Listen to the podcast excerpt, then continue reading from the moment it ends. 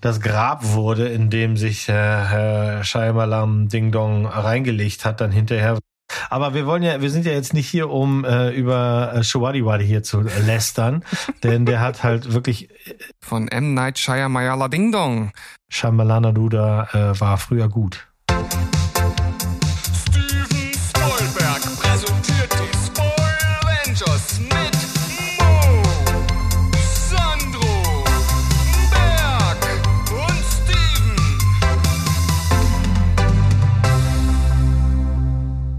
Er will es. Sie will es. Bruce will es.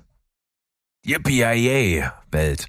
Wir sind wieder am Start, euer Lieblingsfilm- und Serien-Podcast Steven Spoilberg. Wir sind am Start mit den ganz schlechten Bruce Willis-Parodien hier am Start heute anlässlich unserer Special-Folge, die wir dem guten Mann des Action-Genres da widmen wollen. Und wir sind natürlich mit der kompletten Crew angetreten. Wir haben also die Spoilvengers heute hier voll mit dabei. Wir begrüßen als allererstes mal meinen Lieblingskompagnon, der schon ewig nicht mehr dabei war. Das ist nämlich der Steven. Einen wunderschönen guten Tag. Hallo, guten Tag, du alter Schweinebacke. Ich bin auch, ich bin auch wieder dabei und bei Bruce Willis, da lasse ich mich natürlich nicht zweimal bitten, denn jeder, der äh, mich kennt und unsere, unseren Podcast hier kennt, der weiß ja ganz genau, was bei mir so ganz oben ähm, bei den besten Filmen so rangiert. Äh, da könnte einer von Bruce Willis dabei sein. Man weiß es nicht. Ja, wir haben für dich auch das Ende der Folge, die letzten 15 Minuten reserviert, äh, monologmäßig gesehen. Aber wen wir auch mit am Start haben, der hier im feinsten weißen Feinripp-Unterhemd barfuß mit, mit dem diversen Blessuren vor uns sitzt, ist der Mo. Äh, ich bin total, ich bin komplett, woher weißt du, wie ich aussehe? Ja, du hattest die Kamera an. Ah, meine schönen Schmutzflecken hier auf dem weißen ah, Rip-Shirt. Ja, habe ich extra rausgeholt. Das gute Schießer Feinripp. Keine Werbung, die bezahlt wird, sondern einfach nur so. Ich habe da voll Bock drauf. Lass mal über Bruce Willis reden. Ja, und wer nämlich auch mit dabei ist und drüber reden möchte, ist der liebe Sandro. Ein wunderschön. Mach das noch einmal und ich schlag dich tot. das finde ich jetzt ein bisschen hart gleich. Naja, muss ich sagen. Ich meine, dass du den Moso beleidigst. Ne? Also vor allem, wenn man dann nicht weiß, wo es herkommt und nicht weiß, what? Naja, ich werde es dann noch später auflösen für ähm, die Leute, die es jetzt nicht zuordnen konnten, aber es hat schon was auch mit unserem lieben Bruce zu tun. Ja, und wir dachten uns das natürlich anlässlich der tragischen Botschaft wirklich jetzt mal, dass der gute Bruce Willis also gesundheitsbedingt seine Karriere an den Nagel hängen muss.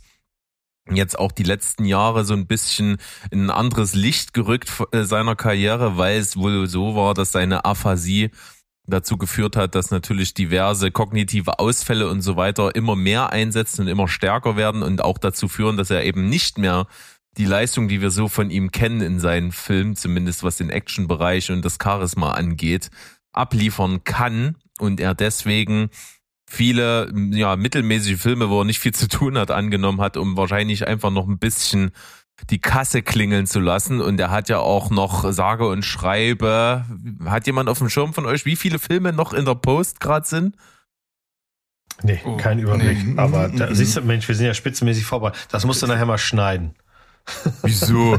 Willst du das jetzt wie aus der Kanone geschossen? Nicht da. Früher hätten wir auch ja gesagt, das sind, googeln. ja, das sind Filme, die keiner mehr sehen will. Und das ist ja genauso das Ding, ne, nach dieser äh, Veröffentlichung oder nach dieser Offenlegung, woher das denn so kommt, ne, diese na, Beteiligung an vielen, vielen Trash-Sachen, äh, wurde das, kam das ja alles so ein bisschen ans Tageslicht jetzt und man versteht zumindest, oh, woher das rührt. Also ich verstehe nicht so richtig, warum der gute Mann noch Geld braucht, ne, soweit möchte ich nicht gehen, aber ich kann zumindest verstehen, warum die Rollen so ausgefallen sind, wie sie dann am Ende waren.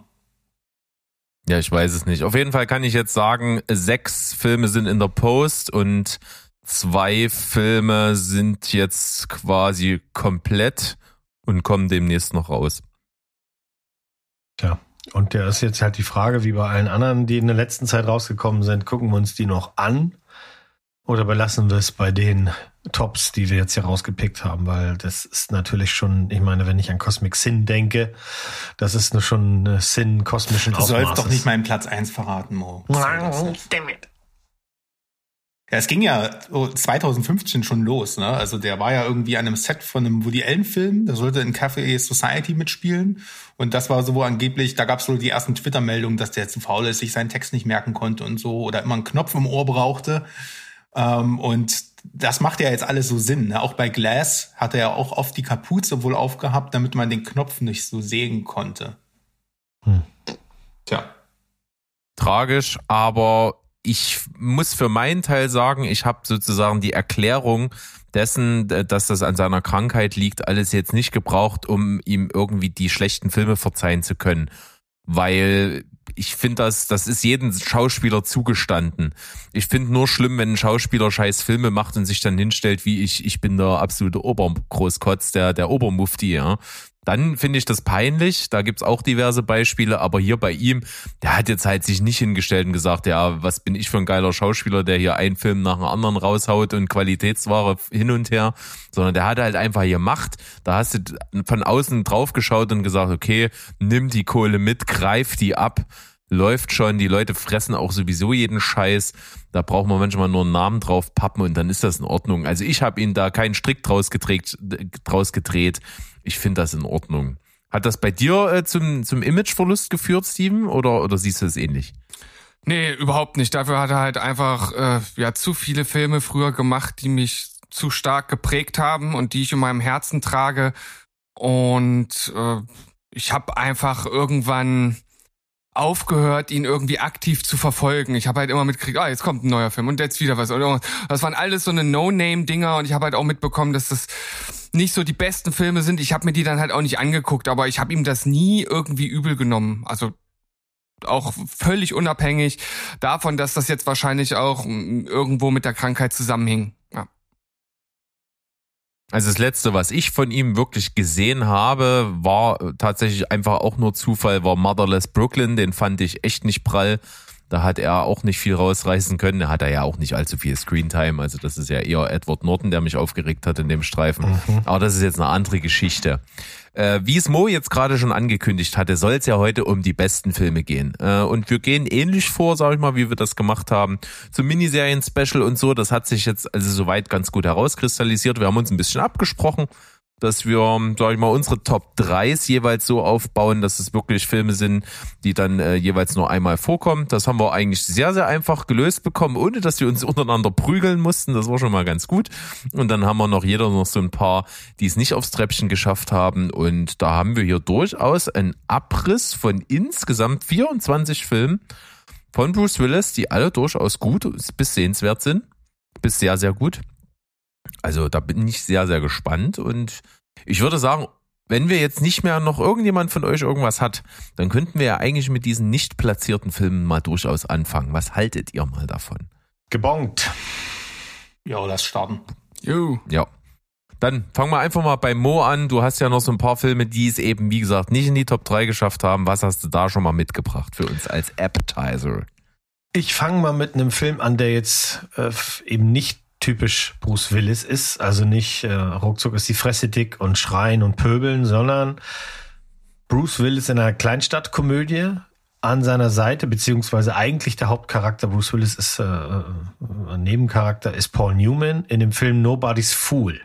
Ich weiß nicht, ob den jemand von euch gesehen hat. Nope. Damals ähm, ein eher kleinerer Film. Das ist so eine Art, wie sagt man dazu, Schauspielerfilm. Den mag man wegen der Menschen, die da mitmachen und weil die Geschichte halt simpel und nachvollziehbar ist. Ähm, ich habe den damals sehr gerne gesehen. Paul Newman ist so ein Typ, der sich mit Gelegenheitsarbeiten über Wasser hält und äh, aber auch, ne, damals auch schon sehr alt und der wird halt immer älter und er ist also eigentlich im ständigen Clinch mit dem Typen, der ihm Arbeit gibt, das ist Bruce Willis.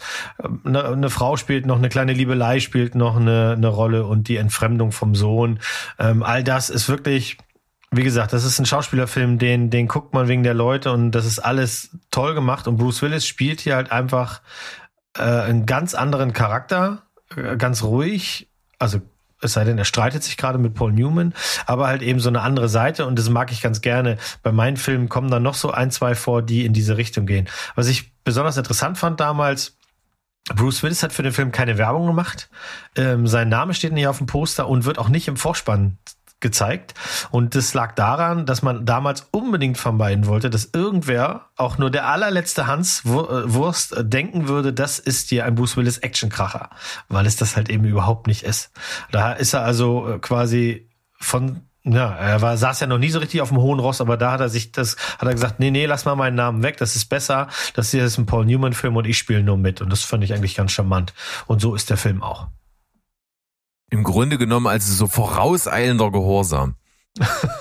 Tja, wenn du das so nennen willst.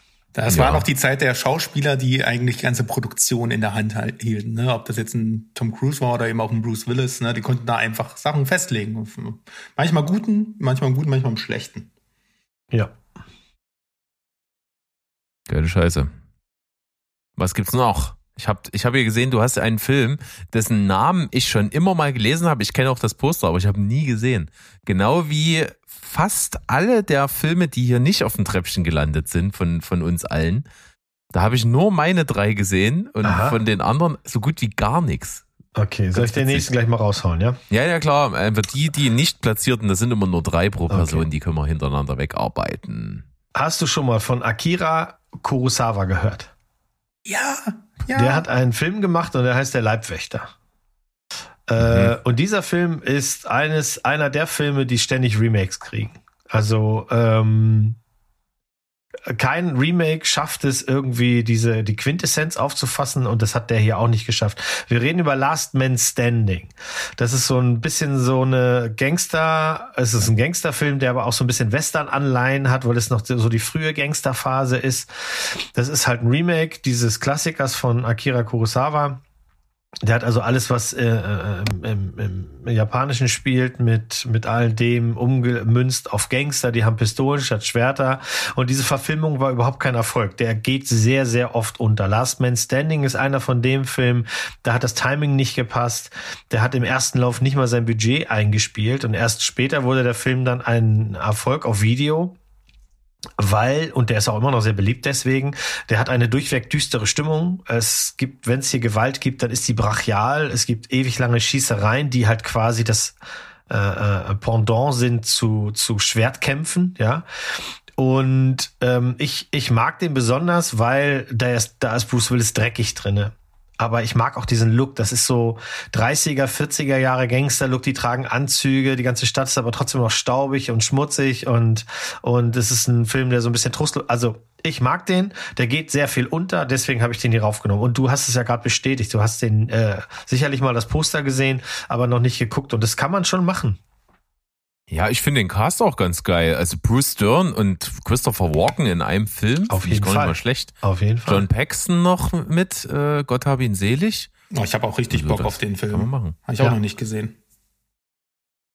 Ja, und das ist halt, ähm, Bruce Willis ist bei vielen Filmen, die so in, in, in dem 90er Schwall bis in die 2000er gekommen sind, da kann ich wirklich mit Fug und Recht immer sagen, die liegen eigentlich immer so, wenn man das in Punkte bemessen will, immer so bei sechs und sieben, weil natürlich sind das nicht die größten Filme, aber die machen halt Spaß beim Gucken und den einen oder anderen guckt man sogar noch ein zweites Mal. Das ist einer von denen. Und auch der, den ich jetzt noch hab, und da machen wir mal so einen kleinen Abdrifter ins äh, Komödienfach, ist auch so einer, der war sogar sehr beliebt. Der hat einen zweiten Teil bekommen und der heißt keine halben Sachen.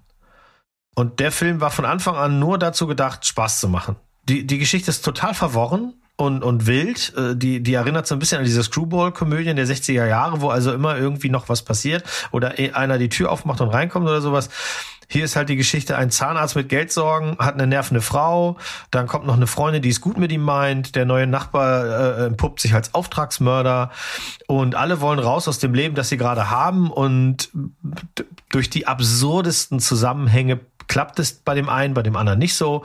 Ähm, aber das ist halt wirklich äh, von Anfang an nur Komödie mit dem Chandler aus Friends, dessen richtigen Namen ich gerade nicht drauf habe. Das war aber auch so eine Zeit, da wollte er von Friends weg und das hat er auch ganz erfolgreich gemacht. Aber hier macht Bruce Willis einfach Spaß, weil man schon ansieht, dass er Spaß hatte, das Ding zu machen.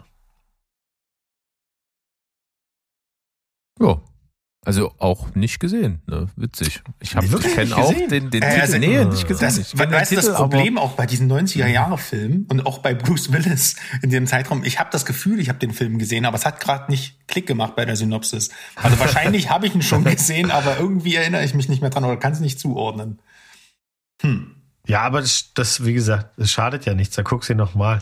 Na, ich muss auch schon. gestehen, dass ich von dem ersten, äh, den, den, der, der hat einen Rewatch gekriegt, ähm, den, der zweite noch nicht. Und beim ersten ist mir dann beim Gucken doch allerhand wieder eingefallen, aber das war alles charmant, das war alles gut und das ist fein.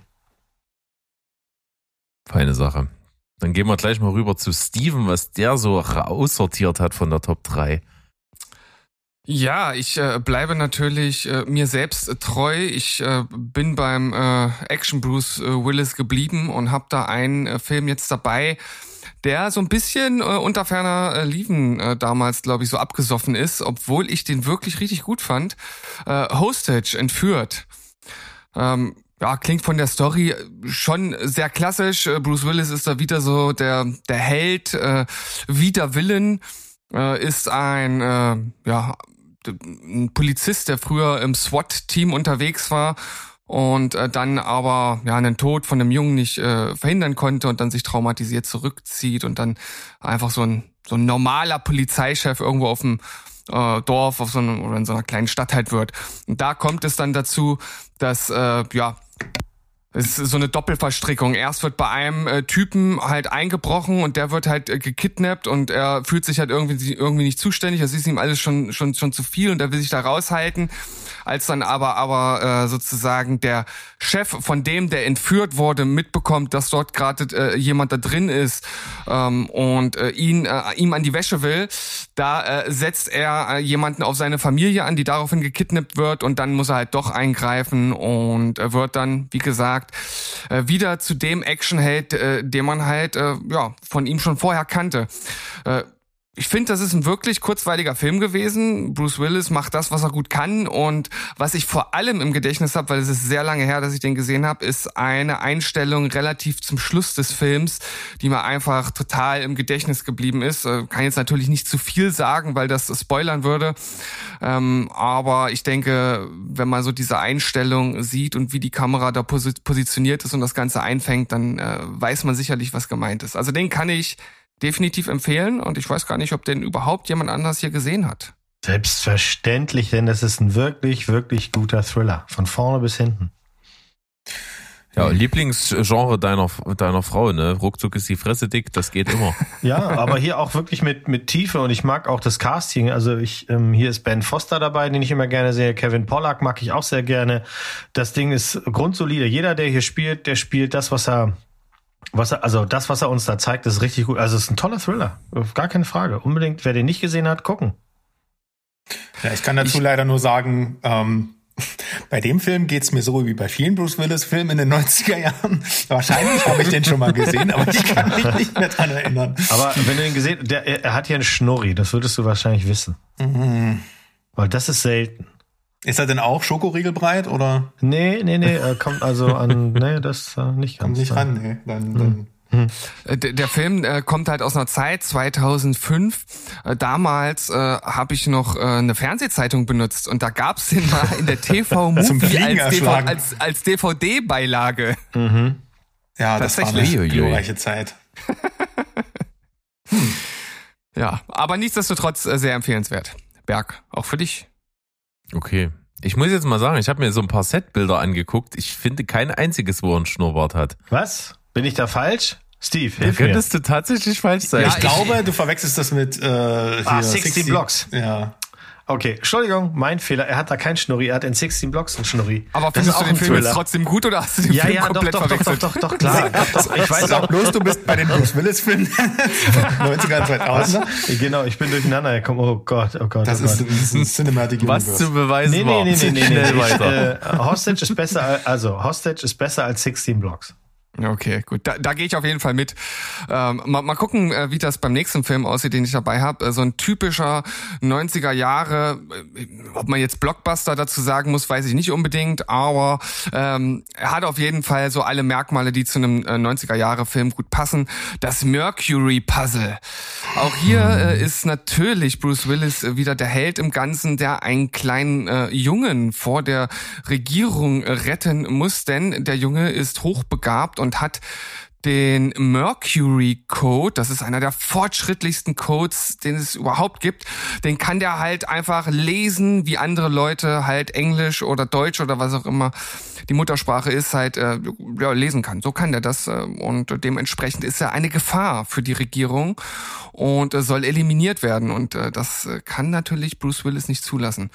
Äh, auch schon sehr, sehr lange her, dass ich den gesehen habe, aber nichtsdestotrotz im Gedächtnis geblieben als sehr kurzweiliger 90er-Jahre-Thriller. Ja. Ja.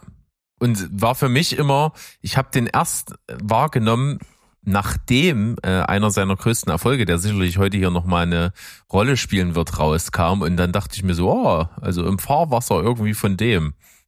Irgendwie habe ich den immer in die gleiche Ecke gestopft. Kann ich auch nicht genau sagen, ob es das Marketing war oder die Tatsache, dass eben beim Mercury Puzzle eben auch diese Beziehung mit einem mit einem Kind ist. Mhm. Ja, keine Ahnung. Aber irgendwie habe ich dann immer so das wahrgenommen, als wäre der so danach rausgekommen und dann so irgendwie hätte die Welle noch ein bisschen geritten. Was natürlich nicht stimmt, weil er ja davor rauskam. Hm. Ich habe den gesehen und fand den auch damals gut. Also irgendwie habe ich da noch eine Verbindung zu dem Titel. Problem ist nur, äh, wie bei allen Bruce Willis Filmen. ja. Du bist, wir merken schon, du bist richtig top-notch hier vorbereitet. Meine Güte. Also, ne, dazu komme ich gleich noch.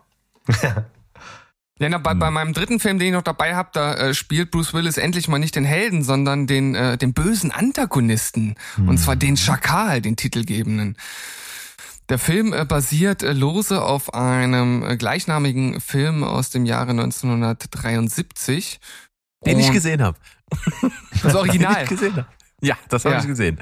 Aber du hast, du hast also nicht das äh, Remake gesehen, wo Richard Nein. Gere ihm an die Wäsche will als äh, Held nee. des Ganzen. Nee, nee, nee.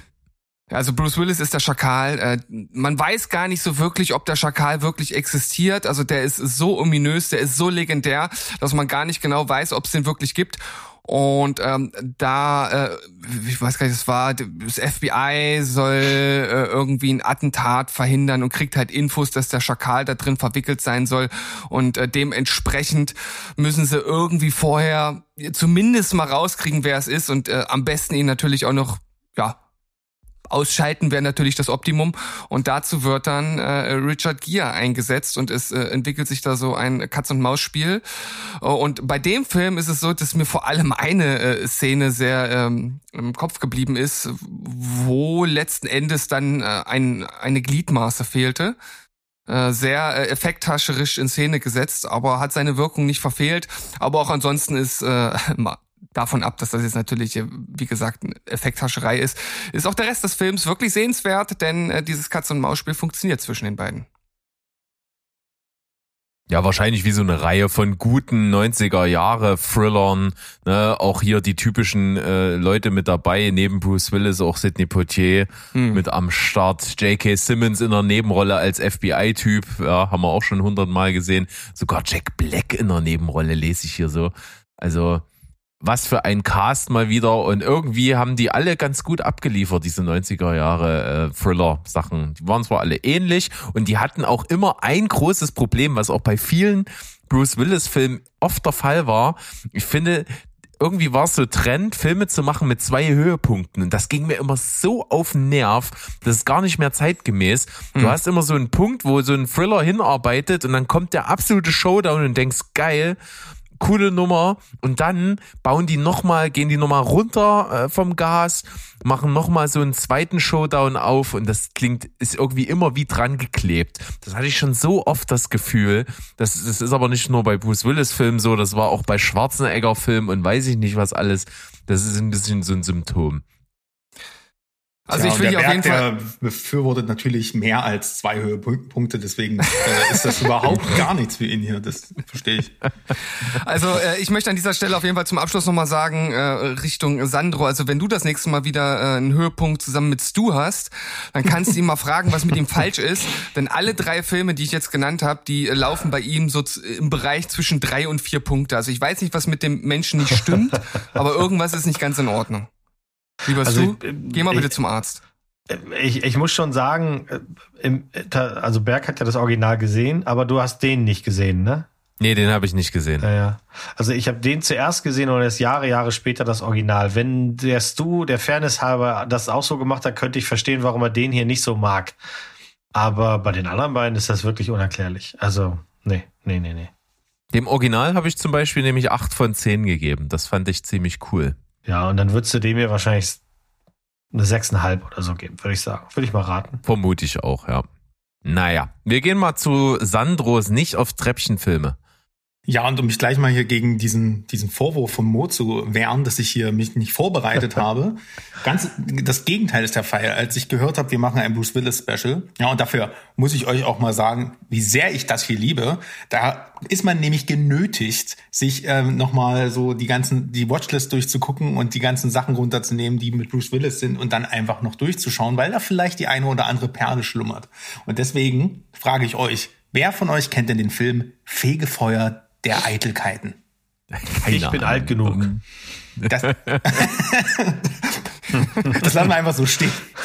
ähm, ja, und zwar, also ich, ich habe überlegt, was ich, ich erkläre einfach mal die erste Szene des Films. Ne?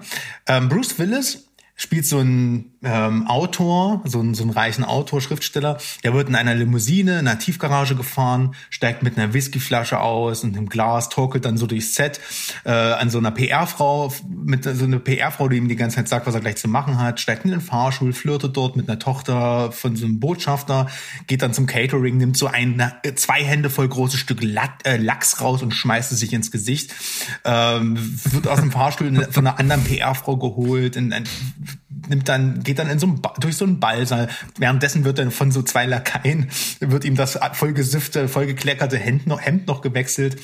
Ähm, ähm, die Haartolle wird gesetzt und das dauert alles ungefähr sechs Minuten und am Ende der Einstellung geht er dann raus vor die Presse, sieht aus wie ein, ja, Master of the Universe und steht dann halt da wie der Bruce Willis in Persona. Das ist ein One-Take und der Film hatte mich sofort. Das ist wirklich der geilste Bruce Willis.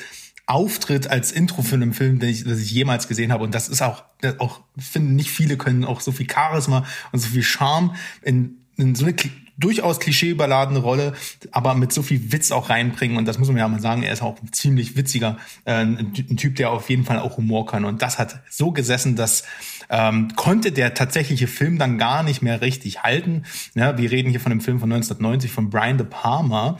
In den Hauptrollen ein noch total junger, unschuldiger Tom Hanks, Melanie Griffith und auch Morgan Freeman, noch total unverbrauchte Gesichter, alle am Anfang ihrer Karriere.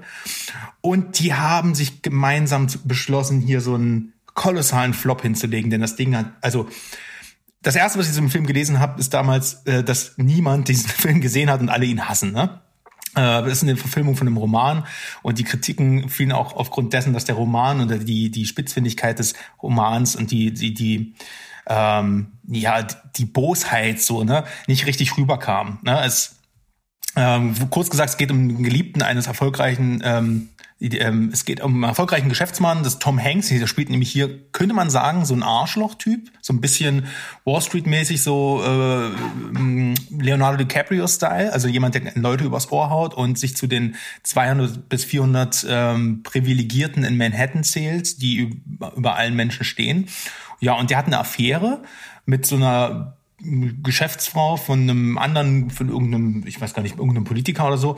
Und ähm, die, als sie nachts unterwegs sind, verletzen die meinem Autounfall einen Afroamerikaner. Also die Frau fährt ihn über den Haufen und ähm, äh, dann gibt es einen Bezirksstaatsanwalt, der in einem Wahlkampf ist und der möchte unbedingt davon profitieren von diesem Unfall und einen Weißen verurteilen, ne, damit er die Sympathien der schwarzen Wähler erhält.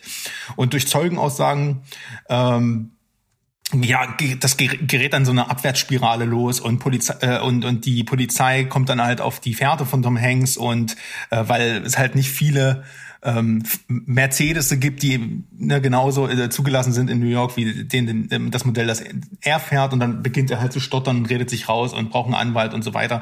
Und das alles soll dann der Enthüllungsjournalist Peter Fallow ähm, gespielt von Bruce Willis, nämlich hier äh, aufdecken. Der ist wieder runtergesüfft und hat nichts mehr, ne, der ist immer Alkohol verfallen und seine Stories interessieren niemand mehr. Und der kommt dann natürlich an diese Story und versucht die in äh, in die Presse zu bringen und schreibt daraus ein Buch und das äh, Ende, also des Films ist sozusagen der Anfang, den ich euch gerade beschrieben habe, wie er ein riesengroßer Star ist, aber immer noch eigentlich total verkommen und versüfft. Er baut aber zwischendurch Sympathien auch zu Tom Hanks auf äh, und und so weiter und so fort. Also es ist so eine ähm, ja ähm, eigentlich so eine Satire, kann man sagen. Und ich muss sagen, da ich nicht vorbelastet bin durch die ganzen, ähm, durch die ganze Story des Films, durch die, das Buch nie gelesen habe und so weiter, fand ich fand ich den Film wirklich super unterhaltsam, äh, echt toll inszeniert, witzig, hat dramatische Aspekte drin und die Besetzung ist Weltklasse. Von daher, ähm, Fegefeuer der Eitelkeiten kann ich euch nur ans Herz legen. Äh, hätte ich ohne diesen Podcast nie gesehen und bereue es in keinster Weise. Knaller. Noch nie von gehört, aber klingt irgendwie echt spannend. Aber nach, trotzdem nach einem typischen 90er-Jahre-Film. Ja, ich ja, kann mich auch nicht mehr an viel erinnern. Ich habe den gesehen, das weiß ich.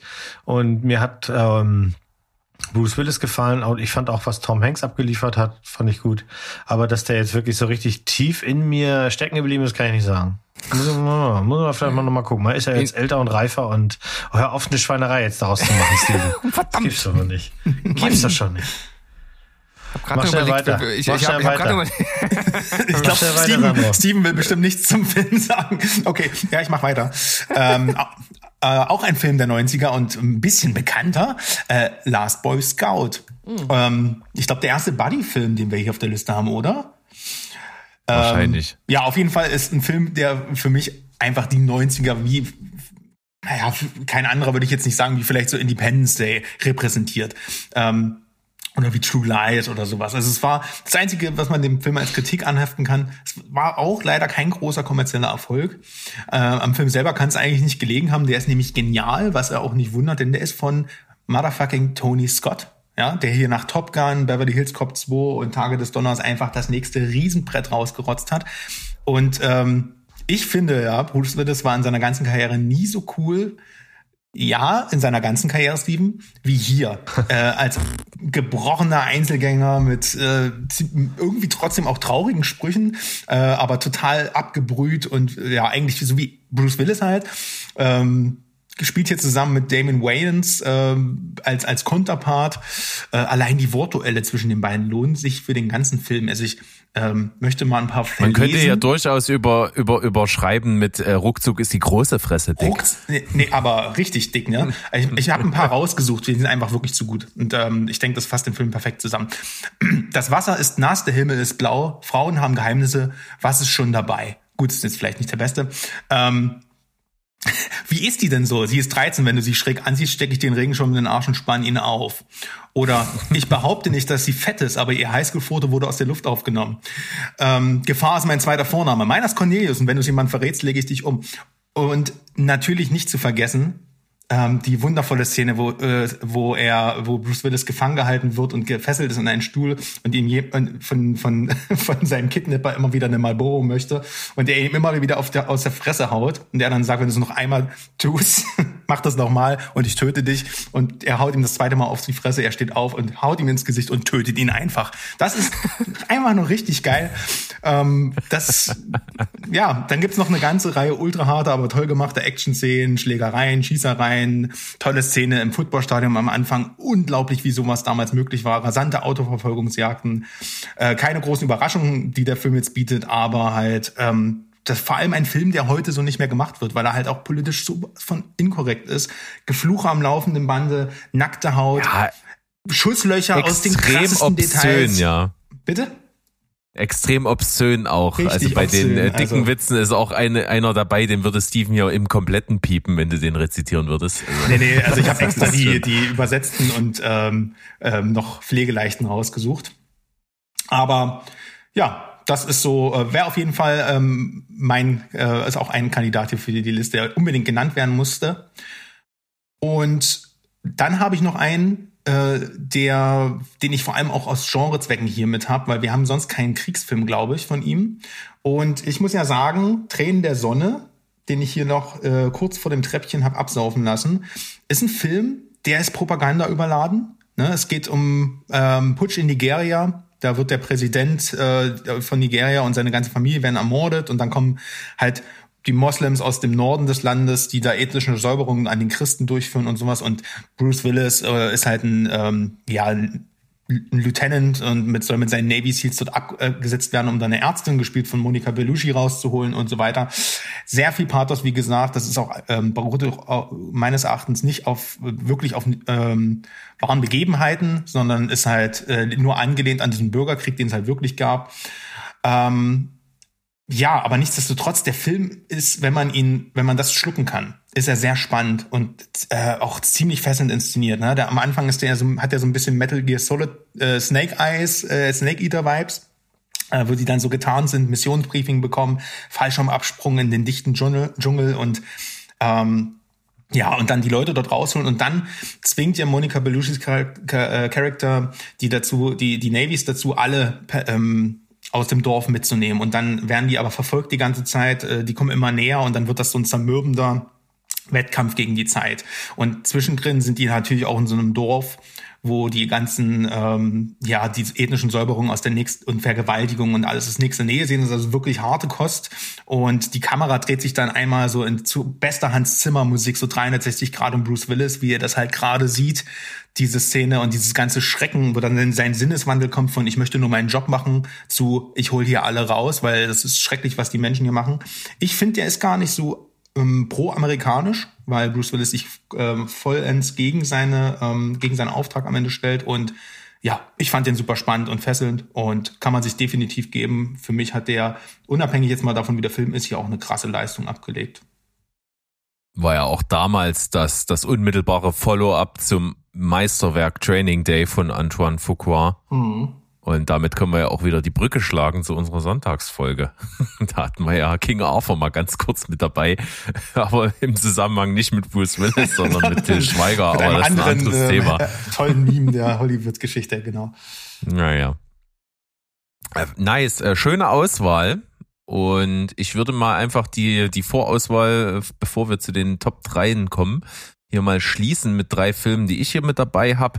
Natürlich einen absoluten Spaßfilm, wo natürlich Bruce Willis nicht fehlen darf. So ein bisschen das Pendant zu den Expendables von äh, Sylvester Stallone ist hier Red, ja, Retarded, Extremely Dangerous, äl, äh, älter, härter, besser oder so ähnlich war der deutsche Beititel.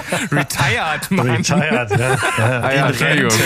Nicht bekloppt. Matrix Retarded. ja. ja, ein schöner Versprecher. ähm, naja, auf jeden Fall eine irgendwie doch auch recht witzige äh, Filmparodie kann man es ja schon fast nennen auf äh, der einfach irgendwelche Actionhelden vereint. Das hat ja Stallone auf die ziemlich stumpfe, prollige Schiene gemacht mit den Expendables, auch sehr spaßig. Hier mit, ich sag mal in Anführungsstrichen, etwas mehr Niveau, bisschen schöngeistiger, ne? Helen Mirren am Start und, und John Malkovich, der auch zum Schießen komisch ist. Bruce Willis hier also seine beiden Stärken ausspielen kann, Actionheld und auch humoristisch. Das macht Spaß. Deswegen kann man sich den ersten mindestens gut geben. Der zweite ist, naja, so ganz okay. Aber der erste ist durchaus sehenswert von Red. Und ähm, was, was, wie ist das bei euch? Was, was wiegt mehr? Red oder Expendables oder gar nichts von beiden? Ah, ich finde, du kannst hier nicht, nicht Expendables, so, wollte Mo sagen. Naja, also die sind so unterschiedlich. Expendables will, will verkrampft manchmal lustig sein, ist es aber nicht. Und Red ist durch und durch schon äh, mit ziemlich viel Humor und das ist so, ein, so ein Grundtenor in dem ganzen Ding. Ähm, ich, ich mochte die beide. Ich habe auch die Expendables alle äh, geguckt, aber da eher nur, um wirklich zu sehen, wie viel Leder kann man an einem Menschen verarbeiten. Also die sehen alle aus, die ganzen alten Superhelden von früher aus den 80ern. Das hat mich da mehr interessiert als die Story selber, die ist ja nur wirklich Banane. Und bei Red ist es tatsächlich so, dass die Leute, die da mitmachen, auch äh, schon ein bisschen Schauspielern. Also ja, ja, ja, doch. Ich mochte die. Ich mochte auch die Fortsetzung. Ich habe da jetzt auch nichts Großes erwartet. Insofern äh, wurde ich da auch nicht enttäuscht. Ja, es gibt auch gute Running Gags. Also John Malkovich immer mit seinem Schwein und so. Das ist schon geil. Da kann man machen. Also Red, äh, hier durchaus mit nennenswert. Dann ein Film, den ich unglaublich lange nicht mehr gesehen habe. Also es ist äh, deutlich über zehn Jahre her, dass ich den Film gesehen habe, und zwar der Film Banditen. Und ich habe dem wirklich bei Moviepilot sogar eine 9 oder eine 9,5 von 10 gegeben. Mhm. Kann mich nicht erinnern, dass es das irgendwie noch gerechtfertigt sein könnte, aber ich weiß, ich hatte damals riesen Spaß damit. Da geht's, das ist auch so ein bisschen Buddy-Film. Da ist Bruce Willis zusammen mit ähm, Billy Bob Thornton, den ich einfach auch super feiere als, als Schauspieler, den mochte ich sehr gerne immer äh, und mag ihn eigentlich auch bis heute immer noch sehr. Und die, die haben zusammen auch so ein, so ein ungleiches Paar gespielt, die eben Banken überfallen, die so als die Overnight-Banditen bekannt geworden sind, die dann einfach nach einem Gefängnisausbruch sich dachten, ja, wir gehen die ganze Bankraubsache jetzt nochmal ein bisschen anders an und äh, brechen einfach immer am Abend zuvor bei den Bankdirektoren ein und gehen in aller Seelenruhe, bevor irgendjemand kommt, mit denen in die Bank, rauben die in Ruhe aus und dann kommen wir davon und das funktioniert auch eine Zeit lang sehr, sehr gut. Was ist wieder der, ähm, der, der Punkt, der den Plan scheitern lässt? Eine Frau. Ah, Ganz klar. Cherchez la femme. Was soll denn das? Kate, immer? Kate Blanchett äh, mogelt sich hier eben in dieses Paar hinein, fängt mit beiden auch so ein bisschen Techtelmechtel an. Das geht also dann mehr oder weniger schief. Führt dazu war, dass die dann irgendwann mal wirklich komplett mit dem Plan baden gehen. Aber was soll's. Insgesamt fand ich den sehr, sehr unterhaltsam damals. Das weiß ich noch. Ansonsten kann ich wirklich nicht mehr viel dazu sagen. Nur, dass er eben bei mir anscheinend einen guten Eindruck damals hinterlassen hat. Deswegen ist Banditen mit 9,5 von 10 bei mir hier immer noch vermerkt. Wartet also auch mal auf einen ja, einen erneuten Prüfstand bei mir. Mal gucken, ob der das halten kann. Boah, ich sehe ja. auch gerade, der ist ja von Barry Levinson. Der kann ja also eigentlich nur geil sein. Also der hat ja so krasse Dinger rausgehauen in den 90ern. Hm. hm, hm ich glaube, den habe ich noch nicht gesehen, auch wenn es klingt wie ein Bruce Willis-Film aus den 90er Jahren, wo eigentlich immer. Äh, also er ist ja von 2001. Ja, ja, das ist ja noch 90er sozusagen ganz anderes. im Geiste. Ja, Barry Levinson, ich guck gerade, weil du das gerade so betont hast. Was hat er gemacht? Morning ja, Vietnam, Good Morning Rain Vietnam, Man ja, und Rain meiner Man. Lieblings-90er Filme Sleepers, absoluter Geheimtipp. Ähm, ja. Whack the Dog, wenn der Schwanz mit dem Hund wedelt. Ein Film, der so einen scheiß Beititel hat wieder mal. Naja. Da hast du wieder was gefunden. Mach mal schnell weiter. Jetzt hast du noch einen ganz unbedeutenden, oder? Ja, völlig. Und manch einer von euch, die uns hier zuhören, wird sich vielleicht wundern, dass der nicht auf dem Treppchen landet. Äh, das ist natürlich auch nur sehr, sehr knapp gewesen. Wir haben hier aber einfach keine sehr große Beteiligung von Bruce Willis. Es geht also, der ist nur in einer Episode dabei bei dem legendären Pulp Fiction von Quentin Tarantino. Und da spielt er ja Butch, den Boxer. Und ich habe rein zufällig, da war zwar schon angekündigt, dass wir hier zusammen ein Bruce Willis Special machen, aber kurz danach kam der nämlich im Fernsehen und da habe ich reingeschalten und wirklich genau zu der Episode von Butch, äh, also den Hauptteil, Schicksal. wo es um die Uhr geht äh, und so weiter. Das fand ich ziemlich cool. Also der zeigt hier auch wirklich das, warum er so ein großer Star geworden ist. Also diese ganze unglaubliche Coolness, diese Abgebrühtheit, dieses Charisma, all das ist hier in dieser Rolle komplett vereint. Ist natürlich auch einfach total auf den Leib geschrieben von, von Tarantino himself. Also ich mag das sehr, sehr gerne. Ich weiß noch, dass das immer so ein bisschen diese Episode um ihn eigentlich der Grund war, warum Pulp Fiction bei mir keine volle 10 von 10 bekommt. Ja, ist bei mir auch mochte, so, aber es liegt eher an seiner Fre äh, Freundin da. Die geht mir voll Ey, das, das finde ich gerade cool. Also das mag ich irgendwie total gerne, die, die Dynamik zwischen den beiden und so. Aber egal, bei mir war es eher immer der, der Sadomaso-Keller, der so die Abzüge gebracht hat. Aber jetzt so aus dem Zusammenhang gerissen, ich habe wirklich nur diese Episode gesehen, fand ich das tatsächlich ziemlich cool und habe das nochmal mit so einem anderen Auge geguckt, nachdem ich halt wusste, dass er irgendwie äh, jetzt seine Karriere an Nagel hängt und muss sagen, also Chapeau, ultra cool, ultra abgeblü abgebrüht was der in dem Film bringt und, und wie er das meistert und wie das halt eben auch geschrieben ist und so zusammenkommt, wie er nochmal in die Wohnung geht und so. Also ihr habt es wahrscheinlich alle da draußen gesehen, aber äh, wirklich geile Rolle von ihm. Deswegen äh, als Butch in Pulp Fiction hier auf nicht ganz auf dem Treppchen. Geheimtipp. Geheimtipp. Den setze ich ja, mir mal auf die Wunschlist. Danke, Berg. Sehr, sehr, sehr gut. Das habe ich doch gern gemacht.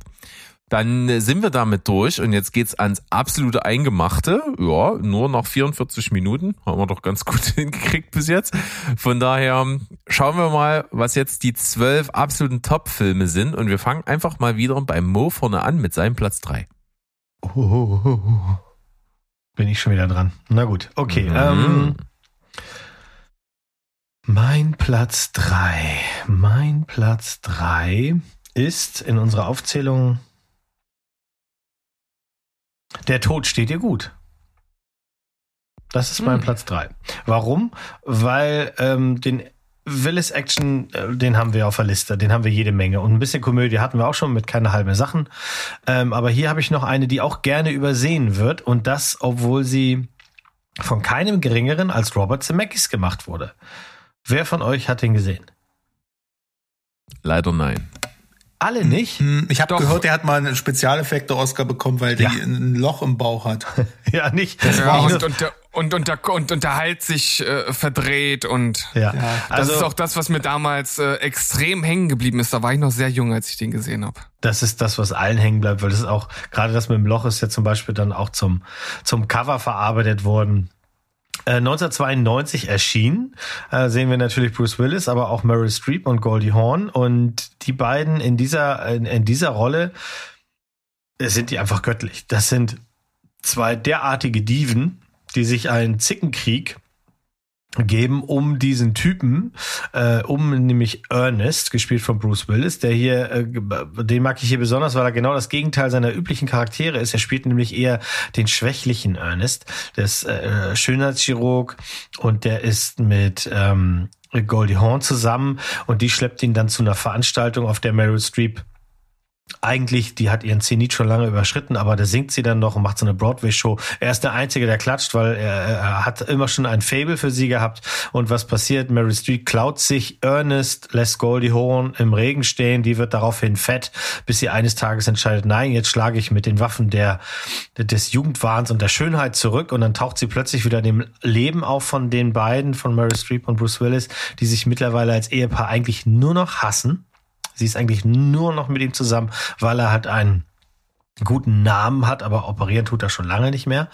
Und ähm, Goldie Hawn ist dann plötzlich nicht mehr dick, sondern wunder wunderschön, tritt wieder in dieses Leben und dann beginnt eben dieser Zickenkrieg um diesen Ernest, der dann komplett auf den äh, Kopf gedreht wird. Das ist eine bizarre Dreiecksverbindung, in der dann Isabella Rossellini wunderschön als weiblicher Teufel dafür sorgt, dass die beiden Damen in Ernest Leben weder altern noch sterben können, wohl aber demoliert werden. Und hier kommen wir eben zu diesen Sachen, die ihr gerade gesagt habt, das Loch im Bauch, der verdrehte Hals. Das ist halt eine schwarze Komödie, die total überdreht ist und äh, deren Effekte auch heute noch wirklich funktionieren. 92 einen Oscar dafür gekriegt, auch verdient. Ich weiß jetzt nicht, was noch im Rennen war, aber das ist schon, das funktioniert nämlich heute wirklich noch. Wir haben den heute erst äh, vor, vor wenigen Tagen gesehen nochmal. Das ist einfach echt eine charmante Komödie. Bruce Willis hier wenn er dieser gescheiterte Ehemann ist, der ständig nur mit, mit, mit Drinks durch die Bude läuft und dann seiner Frau aus dem Weg geht, weil er äh, ihr nicht begegnet und von ihr auch nur noch von S redet. Also, wenn ihr die noch nicht gesehen habt, das ist echt eine schöne, weirde Komödie. Die hat so ein bisschen was Tim Burton-mäßiges auch. Und die beiden Damen, wie gesagt, Meryl Streep und Goldie Hawn, einfach, das sind ihre, ihre Paraderollen. Also, super. Hat echt Spaß gemacht. Ich hab so super Bock drauf. Das ist, ein Film, wo ich schon immer dachte, ey, der ist bestimmt geil, den musst du mal gucken. Und ich hatte irgendwie nie so richtig die Gelegenheit oder irgendwas. Und ich sehe gerade, der ist gerade bei Sky Ticket. Den muss ich mir mal reinziehen. Da habe ich schon immer Bock drauf gehabt. Ja, kann ich nur zu raten. Kannst du nichts falsch machen. Macht, man muss sich halt ne, auf eine Komödie einlassen und das kannst du ja. Und ein bisschen Romanze ist ja auch. Also, Berg, das schreit nach dir. Ja, ich hatte auch immer das Gefühl, wenn ich da so ein, so ein Trailer oder irgendwie so in der Fernseh im Fernsehen wurde der ja auch immer gerne mal angekündigt, weil der ja auch schon oft äh, on, äh, im Fernsehen lief, äh, habe ich immer gedacht, die sehen irgendwie alle so aus, als hätten sie riesen Spaß bei dem Film. Ja, das äh, würde ich auch sagen. Und ihr anderen beiden, ihr könnt den auch noch mal gucken. Der ist gut. Naja, dann, lieber Steven, was Steven. passiert bei dir auf Platz Nummer drei? Bei mir auf Platz Nummer drei, ich glaube auch eher einer der unbekannteren Filme und völlig zu Unrecht, denn ich finde, äh, ja, er ist ja nicht umsonst jetzt hier auf den dritten Platz, also definitiv einer seiner besten Filme. Ähm, Lucky Number 11. Mhm. Ein äh, Film, äh, in dem er nicht äh, die einzige Hauptrolle spielt, also die eigentliche Hauptrolle spielt hier Josh Arstritt, äh, Josh Hartnett, äh, Entschuldigung, Macht der Gewohnheit. Josh hat das Hart, Hartnett, egal. Damals, damals da äh, lastete ihm auf jeden Fall noch eher so dieser Makel des Teenie-Stars an. Er hat ja früher eher so andere Filmchen gedreht, die so aus der ja, Teenie-Comedy-Ecke äh, kamen. Aber das macht er hier tatsächlich sehr gut, genauso wie natürlich auch Bruce Willis. Und auch der restliche äh, Cast, kann, Cast kann sich auf jeden Fall sehen lassen. Ben Kingsley, Morgan Freeman, und Lucy Liu sind auch noch mit am Start. Also ähm, darstellertechnisch ist der Film schon mal sehr gut aufgestellt. Bei dem Plot muss ich sagen, das ist schwierig, den irgendwie vernünftig zusammenzufassen, ohne zu viel zu erzählen. Denn äh, der Film äh, hat auf jeden Fall ein äußerst gelungenes Ende. Ähm, und damit deute ich natürlich schon an, dass es da so einen kleinen Twist gibt, der wirklich richtig gut funktioniert. Ähm, also, der von Josh Hartnett gespielte Slevin, der will eigentlich nur seinen Kumpel Nick irgendwie besuchen. Aber irgendwie ist er dann nicht da und er wird überfallen und auch sein ganzes Geld und seine Papiere sind weg.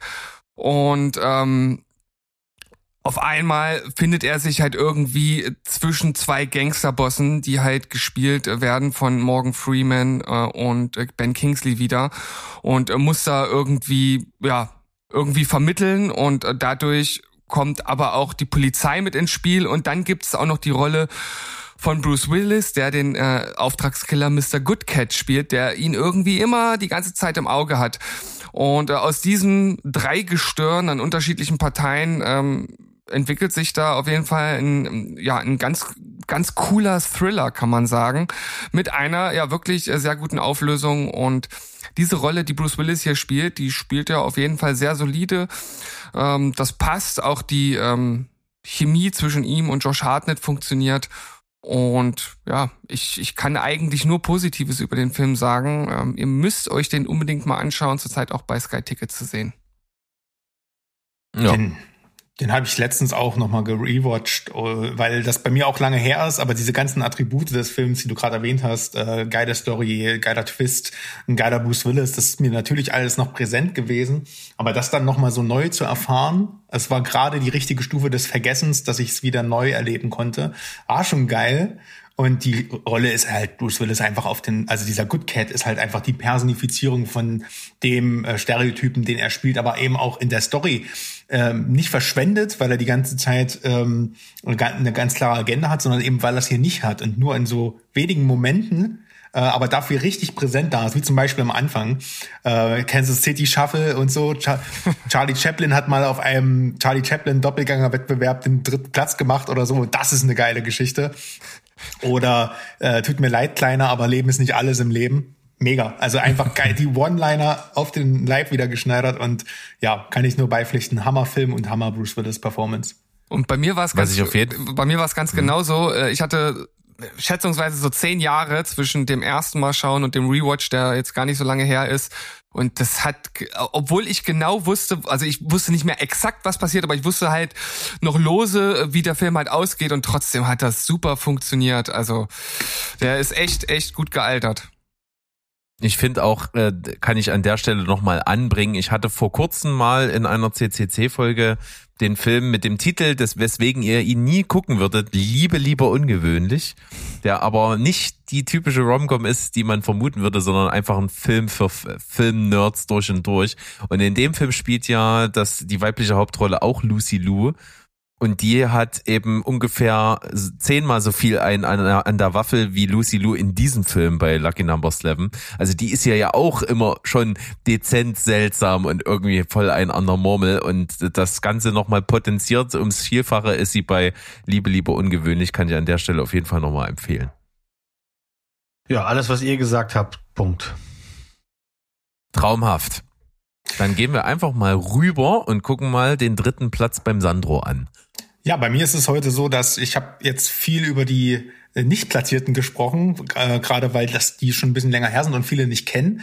Jetzt kommen bei mir aber Filme, die eigentlich äh, nicht vieler Worte wert sind, weil ähm, wie die immer mal wieder fallen lassen oder ich zumindest ähm, in diesem äh, Podcast-Format, weil wir, äh, weil es einfach, weil die einfach zu meinen Lieblingsfilmen gehören. So auch ähm, Moonrise Kingdom von einem gewissen Herrn Anderson und ähm, der Film zeigt, wir haben es noch gar nicht so richtig erwähnt, aber wir reden ja immer von äh, Bruce Willis-Filmen, sowas wie Last Boy Scout und Co. Aber wir reden ja, haben ja auch jetzt schon viele Ensemble-Filme gehabt, wie Pulp Fiction zum Beispiel. Und ich finde, das ist äh, mir jetzt auch mal wieder bewusst geworden. Er ist ja eigentlich ein so ähm, charismatischer und präsenter Charakter, aber trotzdem, äh, also als äh, Darsteller, aber trotzdem äh, ist er vor allem in, in, in so Schauspiel-Ensemble-Filmen immer wieder eine Bereicherung, ähm, weil es, weil es nämlich gerade interessant ist, wie er mit, äh, mit, mit diesen Rollenbildern bricht und mit anderen äh, tollen Figuren auch interagiert, ne? wenn er nicht nur im Zentrum des Films steht. Und hier ist es halt genauso. Moonrise Kingdom, ähm, kurz gefasst, was für ein wunderschöner Film ja, eigentlich ist alles andere nur noch Ergänzung. Äh, skurriler Humor, der zugegebenermaßen nicht jedermanns Sache ist, aber ne, wir kennen äh, Wes Anderson ja zu Genüge, untermalt von äh, tollen, einem tollen Score von Alexander Desplat, seinem Stammkomponisten. Ähm, eine anrührende Geschichte voller schrulliger Charaktere. Auch das ist irgendwie äh, typisch. Im Zentrum steht dabei die schlichte, aber auch echt wunderschön erzählte Liebesgeschichte der zwei äh, zweier rebellischer kleinen ähm, oder Teenies, würde ich mal sagen, äh, dem smarten ähm, Nerdpfadfinder sozusagen und die äh, und und äh, der bissigen Anwaltstochter, ähm, die, die ja gemeinsam beschließen halt von zu Hause abzuhauen, ne? Und äh, so die erste Be äh, Begegnung, der erste Briefwechsel und sowas. Ähm, einfach, wie gesagt, ein wunder wunderschöner Film. Und äh, Bruce Willis spielt hier so voll ends gegen sein Rollenbild als ähm, schrulliger äh, Captain Sharp, ne, also so quasi äh, so ein Polizei, Inselpolizist äh, von dieser von dieser kleinen schrulligen Insel in den 60er Jahren, merkwürdige Frisur, überhaupt nicht One-Liner wortgewandt, sondern einfach ein herzlicher Typ, der irgendwie neben sich selber steht, irgendwie ne, so nebenbei noch eine Affäre hat, aber das eigentlich alles gar nicht will.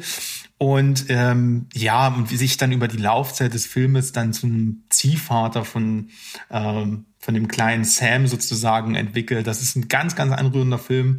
Bruce Willis kann hier gleichzeitig Drama als auch Comedy mit reinbringen und man sieht halt auch, ähm, dass er diesen, dieses Bild von dem Actionstar, der im Zentrum steht, einfach hier wunderbar aufbrechen kann und einfach sich zurücknehmen, äh, zurücknimmt in diesem Cast und einfach rein durch seine Präsenz, auch äh, ohne dass er eine Mime, äh, Mine, äh, Mine verzieht oder irgendwas sagt, einfach auch ähm, Humor und äh, und, und, und auch äh, so, ein, ja, so, ein, so ein gewisses Feeling des Überdrusses und äh, ich bin zu alt für den Scheiß ausstrahlt. Und das kann er hier gut. Der Film ist auch von 2012. Äh, ich liebe das Teil. Das ist so ein typischer Film, den ich einfach reinschmeiße. Äh, Wenn es draußen regnet und ich irgendwie keinen Bock auf die Welt habe, dann ist Moonrise Kingdom da und nimmt mich ins, äh, nimmt mich in die Arme. Ganz toller Film. Kennt ihr wahrscheinlich alle. Und wenn nicht, bitte angucken. Amen. Schreibt auf, muss mit Sandro Wes Anderson Special planen. So, bin wieder da. Habe ich keinen Bock zu. Ich mag das nicht so von dem. Der einzige wegen Lüge Bruce, nur wegen Bruce Willis habe ich mir das angeguckt. ja. Lüge des Jahrtausends. Also wenn es hier einen Wes Anderson Beauftragten gibt, dann sind wir beide das. Vor allem, wir beide wenn es, sind ja wenn es eines gibt, dann seid ihr beide das. Wir sind Beauftragter. Die zwei lustigen drei. Mhm. genau. Ja, viel, ganz, ganz viel Liebe. Brauche ich nichts mehr hinzuzufügen. Hammer. Ja, ich könnte jetzt höchstens noch fragen, gibt es jemand von euch, der den Film nicht gesehen hat oder nicht mag? Denn, wenn ja, bitte kurz einfach weggehen. Ja, dann bis später. und, und den Film gucken natürlich. Ja, habe ich äh, noch nicht geschaut, äh, habe ich irgendwie immer drum gedrückt, weil ich halt nicht so der Wes Anderson Fan bin. Also es ist nicht so, dass ich seine Filme nicht mag, aber weiß ich nicht. Ich habe da immer sehr viel, sehr wenig Antrieb äh, zu mir Filme von ihm anzuschauen. Es ist mir irgendwie alles zu zu schrullig. Hm, na, schrullig ist der zwar auch, aber nicht so verkopft. Also der triggert einfach ganz viel schöne äh, Kindheitsgefühle. Und ich glaube schon, dass du das cool finden würdest. Aber Hast du, also auch, Bill Murray äh, ist dabei, habe ich das schon erwähnt? Ja gut, das ist Hast natürlich du auch die anderen von ihm nicht so gesehen? Grand, äh, Grand Hotel und sowas? Auch nicht. Doch, äh, Grand Budapest Hotel habe ich gesehen. Ich weiß gar nicht, habe ich noch irgendwas gesehen? Berg, du, du, du weißt doch, was Aber ich gesehen habe. aber, aber dann, dann wird dir Moonrise Kingdom gefallen. Aber gut, Ich das, denke wir müssen das nicht, das können wir ja beim äh, Wes Anderson Special Ja, äh, ausdiskutieren dann. Das sollten wir tun. Na dann, komme ich mal mit meinem Platz Nummer drei um die Ecke und ich muss hier halt einfach direkt mal die Guilty Pleasure Wand einreißen. Es ist, geht nicht anders. Ich liebe diesen Film. Ich habe ihn unzählige Male gesehen und ich werde ihn unzählige Male wiedersehen. Ich feiere einfach Armageddon ohne Ende ab. Es ist so ein herrlicher Schwachsinn. Ja, also wer wirklich den Film nicht kennen sollte, kurze Story, ja, Asteroid, Asteroid Komet, was weiß ich, nagelt mich nicht fest auf die Definition, ist auch scheißegal. Rast auf die Erde zu, großer, wird alles, großer Felsbrocken. was auch immer, wird alles Leben vernichten beim Einschlag. Wir müssen also irgendeine Strategie entwickeln, das zu verhindern. Was, äh, was überlegen wir uns? Wir, wir fliegen mit einem Shuttle auf den auf den großen Felsbrocken, graben Loch, hauen eine Atombombe rein, sprengen das Ding in zwei Teile, die an der Erde vorbeirasen, Welt gerettet. Hammer. Gut, jetzt brauchen wir natürlich noch jemanden, der das macht. Es wäre eigentlich eine geile Idee, Astronauten zu Bohrexperten auszubilden. Nee. Nee, nee, komm, andere Variante ist besser. Wir nehmen Bohrexperten und versuchen sie äh, fit für den Weltraum zu machen. Das ist die Story, Story von Armageddon und ich liebe es einfach. Diese, diese Truppe, und wir können eigentlich auch von Ensemblefilm reden, diese Truppe von, von Bohrleuten von der Bohrinsel ist so absurd bescheuert. Also, das wird ja auch im Film nochmal thematisiert, dass das wirklich dann auch das in Frage gestellt wird. Was, das waren die besten, die ihr kriegen konntet. Alter, wir können einpacken. Das sind Steve Buscemi, Michael Clark Duncan, Owen Wilson, Ben Affleck, Bruce Willis. Ist das geil, Alter. Und die nur dumme Sprüche machen, die nur Scheiße bauen. Billy Bob Thornton auch mit am Start als als der Typ von der NASA. Dann haben wir ähm, die die die die weirdeste Sexszene ever. Ja, zu zu Don't Wanna Miss a Thing von Aerosmith äh, wird seine Tochter genagelt. Ist das Hammer? Also ich ich liebe diesen Film ohne Ende. Steve Buscemi schießt für mich den Vogel ab mit seinen Szenen. Der ist der absolute Scene-Stealer. Äh, William fucking Fichtner ist mit am Start. Vergiss Äh, bitte nicht den, den wirklichen Star, komm. Oh, Ähm, jetzt bin ich jetzt bin ich All? Ach, Bau, amerikanische Bauteile, russische Bauteile, die Ach kommen ja, doch alle genau. aus Taiwan. super stark. Ähm, Peter Stormare. also Peter Stormare, ich, ich liebe alles an dem Film. Ich finde ihn super unterhaltsam. Scheiß auf Logik, unterhaltsam ist, ist König. Also Armageddon muss man gesehen haben. Unterhaltsam ist König wäre eigentlich auch äh, wirklich ein Spruch für das erste T-Shirt, oder? Mhm. Finde ich gut. Ja, das finde ich gut. König. Genauso wie Armageddon, das ist wirklich auch so ein Film, der geht immer. Der, der geht einfach immer. Der geht wirklich immer und ich muss auch sagen, da hat Michael Bay ein Ding abgeliefert. Ja, Michael Bay muss man halt sagen, im Zusammenhang mit Bruce Willis kann man ihn tatsächlich jetzt mal lobend hervorheben. Nicht nur, dass er diesen Film gemacht hat, er hat sich jetzt auch zum Karriereaus von Bruce Willis sehr, sehr positiv geäußert über ihn. Äh, Das, das macht ihn sympathisch. Gleichzeitig muss man ihn aber eigentlich auch wieder gerade boykottieren, weil er jetzt ja auch äh, eine, äh, ja, eine, wie sagt man, Partei ergriffen hat für Bruce Will, äh, für nicht für Bruce Willis, sondern für Will Smith. Ist sehr, sehr nah beieinander jetzt namenstechnisch. Ähm, der, das, das, das lassen wir lieber beiseite, aber für Bruce Willis hat er viele gute Worte übrig gehabt und da muss man sagen, da hat er recht, der Mann. Armageddon nehmen wir einfach mal so mit auf Platz drei bei mir. Ja, Ja, gehe ich, auf- geh, geh ich auch mit. Und äh, damals, äh, das war ja auch irgendwie eine, eine Zeit lang mal äh, Trend, äh, gab es äh, zur gleichen Zeit noch einen zweiten Asteroiden-Blockbuster-Film, Deep Impact. Mit Richtig, Frodo. mit Morgan Freeman. Ja. Äh, der war eher so auf der ernsteren Seite angelehnt. Äh, Ich, ich fand die beide recht unterhaltsam, aber so als richtiger klassischer 90s Blockbuster mit diesen ja auch sehr typischen Comedy-Elementen ist Armageddon doch ein Stück besser, muss ich schon zugeben. Durchaus. Ja, ja, ja, ja. Also Aber Deep, Im die, die, Deep Impact hat die bessere Flutwelle.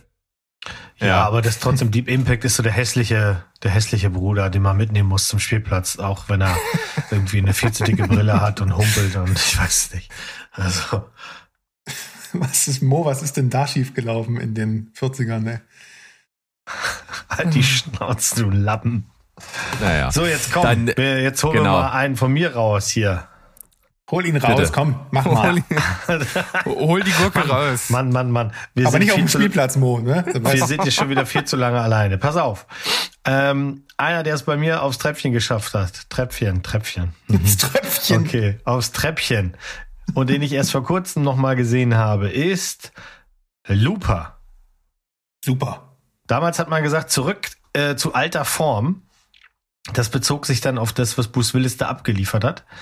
Ähm, so oder so ähnlich hieß das damals zumindest. Ähm, das weiß ich doch. Das, das stand da in so Musikzeitschriften drinne, auch äh, wenn sie den Film da kritisiert haben zum Teil. Und man kann den durchaus kritisieren. Als ich den Film damals das erste Mal gesehen habe, wusste ich überhaupt nicht, was mich erwartet hat. Und deswegen war ich von der Maske, die man Joseph Gordon-Levitt äh, gemacht hat, im Gesicht total verwirrt. Ich weiß nicht, habt ihr den gesehen, Looper? Ja. Ja. Ja. Ja. Ähm, das ist schon, ne, wenn man ihn vorher kennt, und dann sieht man ihn das erst in den ersten Einstellungen so mit seiner äh, gemachten Nase. Dann wusste ich wusste überhaupt nicht, was. Ihr seht doch, dass die gemacht ist, oder? Hallo? Hallo? Aber das hat ja nachher alles Sinn gemacht. Es ist irgendwie ein Zeitreisefilm und, und da haben da, der Berg und ich haben da ja einen warmen Fleck für. Äh, auch wenn es im Film tatsächlich wenig Sinn macht und die Plotholes so groß sind, dass man da echt schon eine Brücke drüber legen muss zum Teil, macht er halt einfach immer noch sehr viel Spaß und zeigt eine tolle Performance von Willis. Vor allem auch mit äh, Joseph Gordon-Levitt zusammen. Das, also diese Dynamik, die die beiden haben, ich mochte das immer sehr gerne. Ähm, falls ihr Looper nicht kennt, die Idee ist, 2074 sind äh, Zeitreisen zwar erfunden, aber sie sind verboten. Äh, trotzdem äh, können Leute das machen und wir erfahren halt, dass ähm, Mafia-Bösewichte, wenn sie Leute umbringen wollen, dann machen die sich das ich mache jetzt mal so Lufttüdelchen einfach, indem sie diese Leute in die Vergangenheit schicken. Dort sind dann Killer, die die Leute ungesehen abknallen und die Körper entsorgen und diese Killer werden Looper genannt.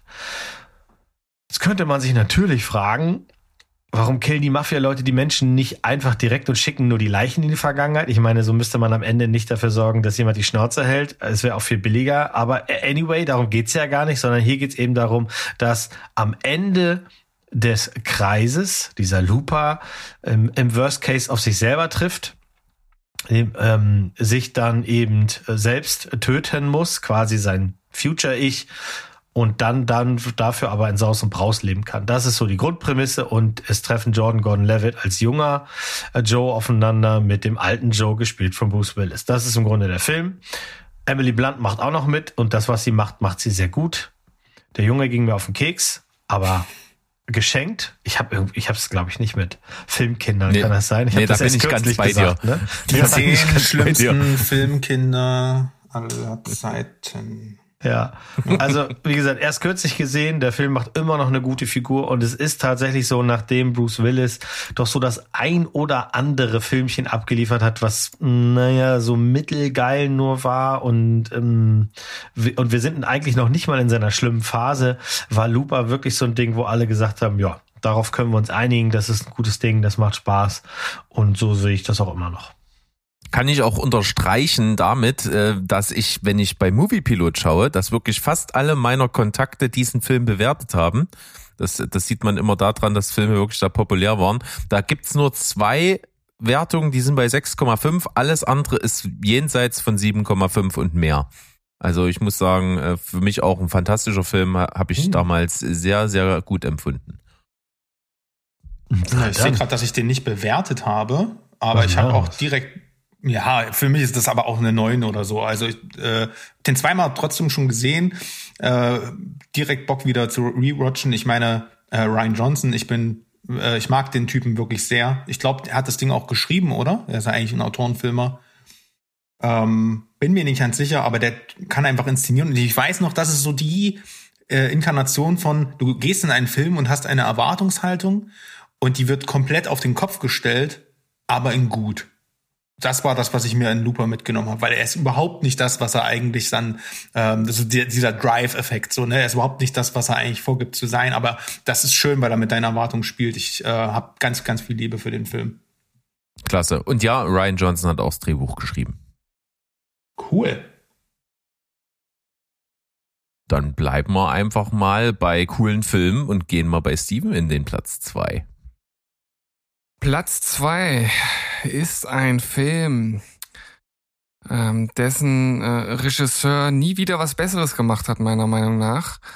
Und zwar ist das äh, The Sixth Sense von M. Night Shyamalan Ding Dong der ja äh, mit diesem Film sich äh, ja mit dem Endtwist ein ein äh, cineastisches Denkmal gesetzt hat. Das muss man ja fast so sagen. Also das war damals so krass auch in in den in den Medien unterwegs, dass da dieser krasse Twist am Ende ist und äh, trotz äh, dieses Vorwissens, trotz dieser Spannung hat das Ding einfach gekickt, ja.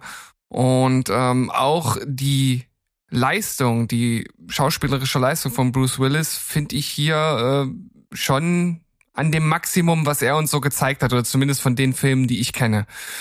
Er also als Therapeut eines Jungen, der äh, tote Menschen sieht. Äh, viel mehr muss man eigentlich zur Story gar nicht sagen. Alles andere sollte man selbst erleben. Die Atmosphäre, die passt zu der Story, so wie ich es jetzt gerade auch schon gesagt habe. Also es ist jetzt kein Horrorfilm im eigentlichen Sinne. Ich würde sagen, der hat so leichte Gruselanleihen und eher so Mystery-Elemente. Äh, ist jetzt nicht so, dass man äh, bibbernd in der Ecke sitzt vor Angst, aber die Atmosphäre, die zieht sich durch und wie gesagt, das Ende ist schon ist schon der Wahnsinn, wenn man es wenn man es vorher nicht weiß und wenn man es dann gesehen hat, dann ähm, ergibt auf jeden Fall ein Rewatch auch Sinn, weil dann kann man auf alles äh, achten und halt sehen, wie äh, wirklich gut der äh, gute Shyamalan das hier eingetütet hat. Ja. Ich finde auch, den kann man als Paradebeispiel dafür hernehmen, dass man einen Film zum einen meisterlich mit einem Twist versehen kann und der dann danach trotzdem super Wiederschauwerte hat. Also ich glaube, das ist wirklich so ein, so ein einzigartiger Film, den man hier da wirklich ranziehen kann. Das hat der Film sehr gut gemacht. Die Schauspielleistung gebe ich dir recht. Und ich muss sagen, damals, als äh, der Film rauskam und ich den gesehen habe, also da hatte ich wirklich durchaus auch gut Angst. Also der hat, die, diese Horrorelemente sind nicht zu unterschätzen in ihrer Wirkung und Atmosphäre. Da warst du ja auch noch sehr jung, als der rauskam. Das ist richtig, aber trotzdem äh, funktioniert das ja auf irgendwo auf ja. Ebene. Also ich war schon ein bisschen älter als ihr, aber ähm, ich fand den auch großartig. Der ist auch immer noch großartig. Äh, ich würde auch eher sagen, dass das, das geht eher so in Richtung Psychothriller, weil es spielt halt mit deiner Psyche, dieses, das unterschwellige Unangenehme, was da sehr oft ist und mhm. äh, ähm, was der da macht, auch mit der Farbskala und sowas, ist schon echt geil. Sollte es da draußen echt noch jemanden geben, der den nicht kennt. Wir wollen hier natürlich nichts kaputt machen und spoilern, aber genau wie Berg gerade gesagt hat, das ist so ein Film, der geht auch nach dem Twist, was ja dann irgendwie auch so ein bisschen das Grab wurde, in dem sich äh, Herr Scheimalam Ding Dong reingelegt hat, dann hinterher, weil danach haben alle erwartet, oh, was macht er jetzt, was macht er jetzt? Und er hat den auch allen in die Karte gespielt, in denen er auch ständig versucht hat, irgendwie Twist-Endings zu machen, statt einfach mal dazwischen vielleicht einen ganz normalen Liebesfilm für Berg oder so zu drehen. Aber anyway, das äh, äh, der sechste Sinn 670 Millionen hat das Ding damals eingespielt. Das ist echt der Hammer. Also das hat ja keiner erwartet. Vor das allem, ging aber auch nur, weil es noch kein Internet in der Form gab. Ja, denke ja. ich mal, Mundpropaganda, so, boah, das also, Ende, das musst du dir anschauen. Ja, ja, das ist halt natürlich so, selbst wenn die Leute also selbst wenn jetzt ein Film rauskommt und man versucht allem aus dem Weg zu gehen, dann steht ja meistens schon in der Headline der Film mit dem Twist oder so. Und dann wart, dann sitzt du da die ganze Zeit und wartest und wartest. Und hier wusste halt wusstest du halt gar nichts. Und äh, wenn du es dann wusstest, dann konntest du es vielleicht noch jemandem erzählen, der direkt neben dir ist, ja oder aber nee, da hast du schon recht. Also das äh, Internet hätte den Film diesen Erfolg vielleicht kaputt gemacht. Aber das Ding ist einfach toll. Und das ist, auch das ist ein Film, den kann ich mir immer wieder ansehen, weil auch die Nebenrollen toll toll besetzt sind. Äh, Toni Collette finde ich großartig. Auch dieser Mini-Auftritt von Donny Wahlberg ähm, als Patient und sowas eben, also ich habe da, ich habe da viel, viel Spaß mit gehabt. Ich gucke den immer wieder gerne. Und natürlich Haley Joe Osment, der hier eine Oscar-Nominierung bekommen ja, hat. Ja, und auch mal ein Kind, das einem nicht direkt auf den Sack geht. und man muss auch sagen, damals, als der Film äh, nominiert war, der war für sechs Oscars nominiert, ähm, die Oscar-Veranstaltung damals noch geführt von Billy Crystal mit einem, einem der besten Oscar-Openings ever. Müsst ihr mal gucken, ob ihr das auf YouTube findet, weil das ist richtig geil. Der hat da so eine Swing-Nummer, der singt sich durch, durch äh, äh die nominierten besten Filme und das ist echt wahnsinnig witzig. Also immer wieder diese Anleihen halt eben äh, auf die äh, Ereignisse in dem Film. Das cool. mit dem Wiederguckwert kann ich auf jeden Fall so bestätigen. Ich habe den Film nämlich geschaut, als ich den Twist schon kannte. Aber das hat mich damals noch gar nicht so getriggert oder tangiert, äh, weil damals war der Begriff Spoiler noch für mich gar nicht präsent.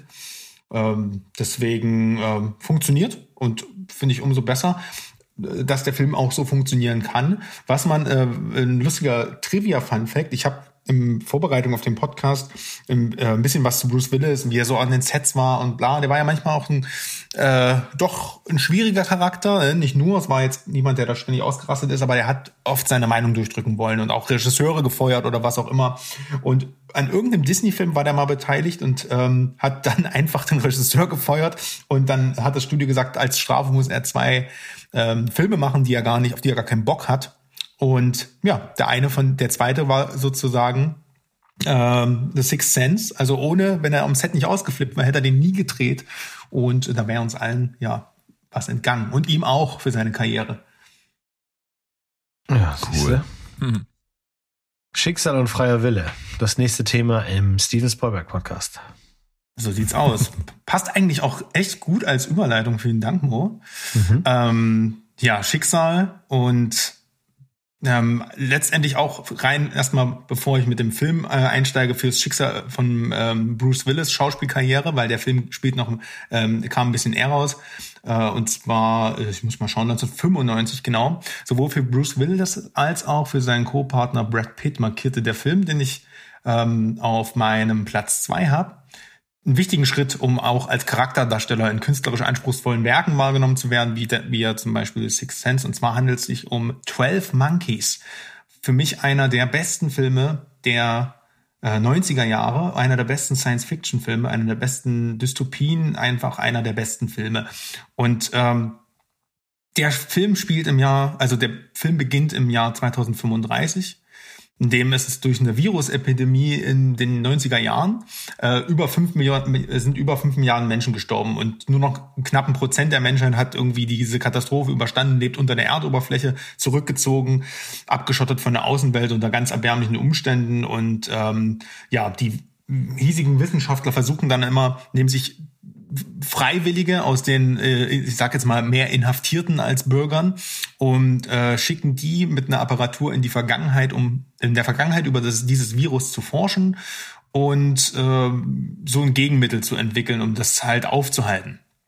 Und ja, der Film ist, wie gesagt, mit, neben Bruce Willis mit Brad Pitt, äh, Christopher Plummer und auch ähm, Madeline Stroke sehr gut besetzt und wie gesagt, äh, Terry Gilliam, der hat ja auch schon im Vorfeld mit Brazil bewiesen, dass es ja auch neben David Lynch noch einen anderen sehr guten Mindfuck-Regisseur gibt.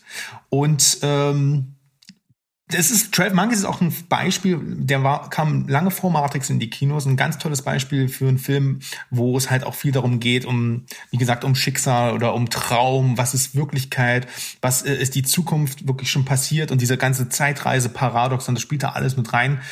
Bruce Willis spielt in dem Film so gut wie in kaum einem anderen Film finde ich. Ähm, in Sachen Craziness und Co. bleibt, äh, bleibt äh, zwar die Rolle von Brad Pitt in Erinnerung, aber ähm, die ist halt sehr auf dieses, dieses, ähm, auf diese eine Nuance geprägt. Aber Bruce Willis ist hier halt eben gebrochen, fertig, verwirrt und das nimmt, der nimmt dich als Zuschauer so mit. Er stellt einen Protagonisten halt auch sehr verletzlich dar. Und ähm, ja, also Insgesamt, ich weiß nicht, kennt, kennt ihr den alle wahrscheinlich schon, oder? Ja, ja, selbstverständlich. Das erwarte ich ja, jetzt ja, hier. Ja, ich sag ja. Allerdings bei mir wirklich damals gesehen und seither nie wieder. Ich sage ja, die Top 3, da muss man nicht ganz so viel drüber verlieren. Steven, du auch, oder? Nehme ich jetzt mal an.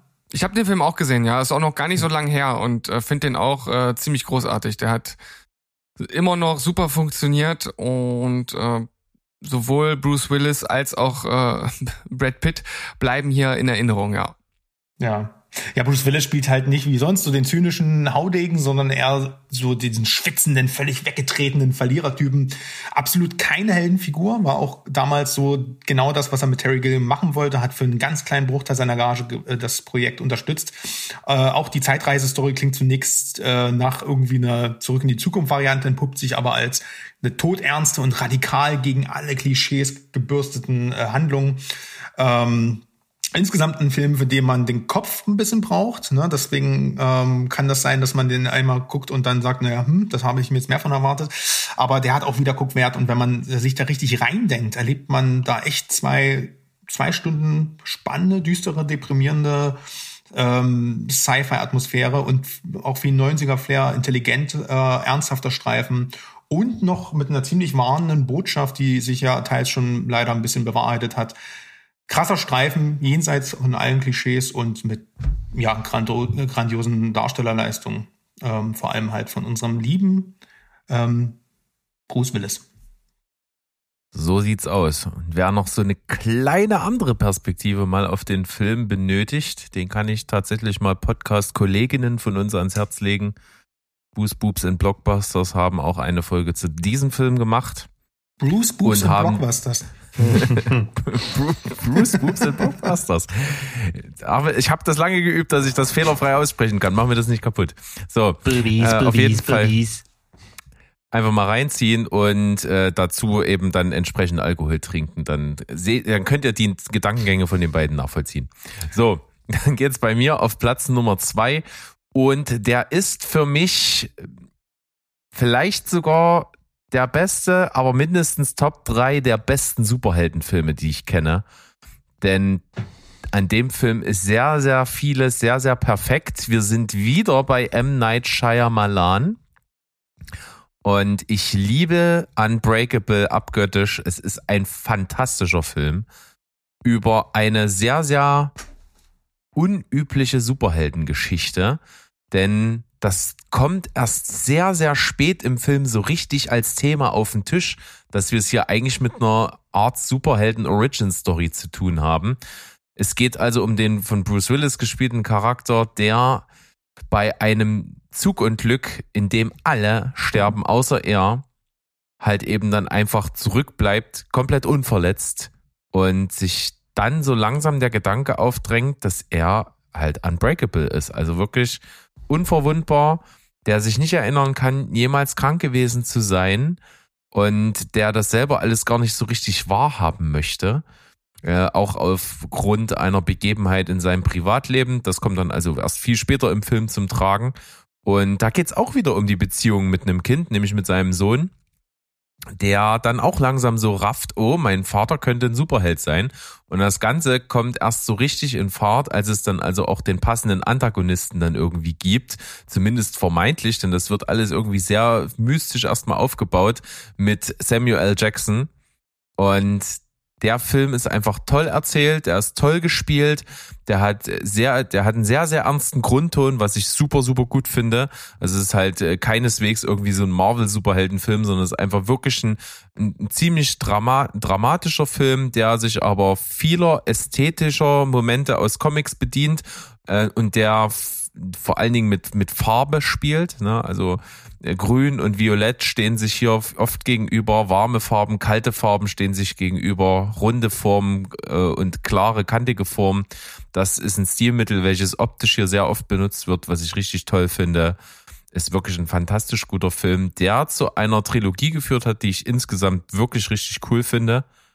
Und mit Unbreakable hier der erste Film, der aber auch komplett eigenständig stehen kann. Da muss man also nicht die Trilogie sehen äh, um das hier in Gesamtkunstwerk zu schaffen äh, oder zu packen. Das ist ja auch gar nicht so richtig so angedacht gewesen, also beziehungsweise so gar nicht geplant. War zwar immer im Hinterkopf von M. Night Shyamalan, aber das, die Trilogie kam ja erst sehr, sehr viel später in Fahrt. Also hier Unbreakable als erster Teil einer, einer wirklich äh, tolle Superheldenverfilmung. Mhm. Yes. Die also Frage ist jetzt eigentlich, was ist jetzt der beste Shyamalan-Film? Also Steven hat das schon behauptet jetzt, ne? Hm. Aber also für mich im Moment, wenn wir, bei den beiden haben wir jetzt auf jeden Fall zwei natürlich. richtige. Oh, oh Gott. Oh Nein, er meinte nur dich, Mo. Eigentlich The Happening, aber ich kann mich nicht entscheiden. Oh, aua. es, es, es wird auch, nee, also eigentlich ist ja Lady of the Water, nein. Ja, Avatar, also, oder? Ähm, oh Gott. Ja, das hat er alles gemacht. Aber wir wollen ja, wir sind ja jetzt nicht hier, um äh, über äh, Shawadiwadi hier zu lästern, denn der hat halt wirklich in seiner Vita von den meisten Filmen, die er hat, sind halt einfach leider nur sehr selten welche wirklich gut. Unbreakable ist richtig, richtig gut und Six Sense ist richtig, richtig gut. Dass die beiden so eng aufeinander äh, gekommen sind, äh, mit nur einem Jahr auseinander, das war natürlich äh, für ihn wahrscheinlich auch wieder schlimm weil alle dann umso mehr wieder diese Erwartungen hatten. Aber für uns war es großartig, weil ich bin da ganz bei Berg. Unbreakable ist ganz, ganz oben bei den Bruce Willis Filmen, weil auch was er da abliefert, eben diese diese Vaterrolle, äh, die er da spielt, äh, die er ja gar nicht kann. Man, man sieht ja, dass dieser Charakter gar nicht Vater ist und so. Da ist ganz, ganz viel drin in dem Film. Ich finde den ganz, ganz. Äh, also der einzige Grund, warum der nicht in meinen Top 3 ist, ist, weil er bei dir drin war. Also das muss man ja. hier vielleicht nochmal sagen. Die Leute denken ja, ich bin der letzte Honk, weil die Filme, die ich hier ja. auswähle, sind irgendwie nicht äh, Six Sense und Unbreakable, aber die waren schon vergeben und wir wollten euch nicht mit Doppelungen langweilen. Das Ding hier ist richtig geil und wer den noch nicht gesehen hat, weil er vielleicht aus Versehen Old gesehen hat oder Lady of the Water oder uh, The Happening, da könnte ich ja verstehen, dass man sagt, gehe ich doch nicht After zurück Earth. und guckt mir die anderen Sachen an. Äh, mhm. Äh, doch, mach das mal, mach das mal. Also äh, und, früher war äh, tatsächlich äh, Shanmalana Duda äh, war früher gut. Ja.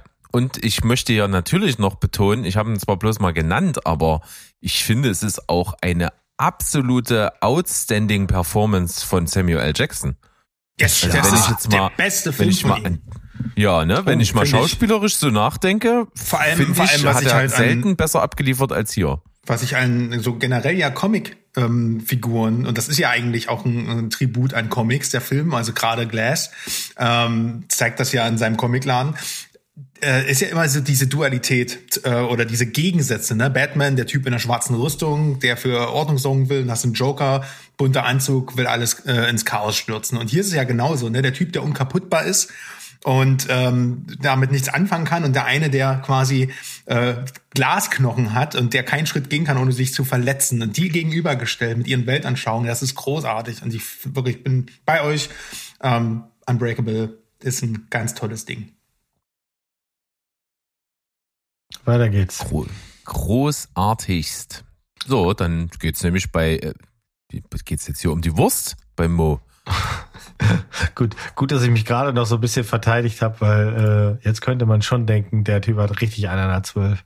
Jetzt kannst du ähm, Cosmic Sin endlich bringen. Ja, Cosmic Sin ist ein Spitzenfilm und wer was anderes behauptet, heißt Stu.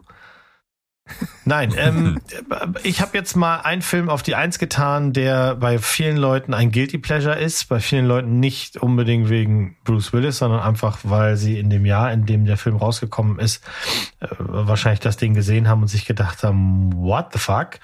Ähm, das war 1991 das ist das Mutterschiff in Sachen schiefe Komödie und Flop in der Laufbahn des Herrn Willis. Im Kino gefloppt und erst auf Video zu einigem Ruhm gekommen ist Hudson Hawk Autsch, Autsch, ich höre gerade, wie die Leute abschalten. Nein, Hudson Hawk echt jetzt, ja. Ist das ein ähm, U-Boot-Film? Hudson Hawk ist tatsächlich besonders in Deutschland ein Geheimtipp und einer der Gründe, warum man Jahre später tatsächlich dann auch Geld verdient hat mit dem Film. Äh, zuerst wurde dann nämlich das Budget nicht eingespielt. Ähm, ab, ich glaube, drei Jahre später gab es dann Geld. Das hat Bruce Willis dann auch bekommen, denn ist der einzige Film, an dem er am Einspielergebnis beteiligt ist und äh, der einzige Film, an dem er einen Writers Credit hat. Das kann man jetzt dann natürlich sagen, uh, das hätte er mal lieber lassen sollen. Hat er ja in Zukunft auch, denn Hudson Hawk war einfach ein Flop. Aber Hudson Hawk ist einfach ein geiler, witziger, durchgeknallter, mir ist doch alles egal Film mit äh, Swing-Musik. Also wenn ihr den guckt, dann kriegt ihr den Song Swinging on a Star, gesungen von Bruce Willis und Danny Aiello, während sie etwas rauben, äh, auch nicht mehr aus dem Kopf, das garantiere ich euch.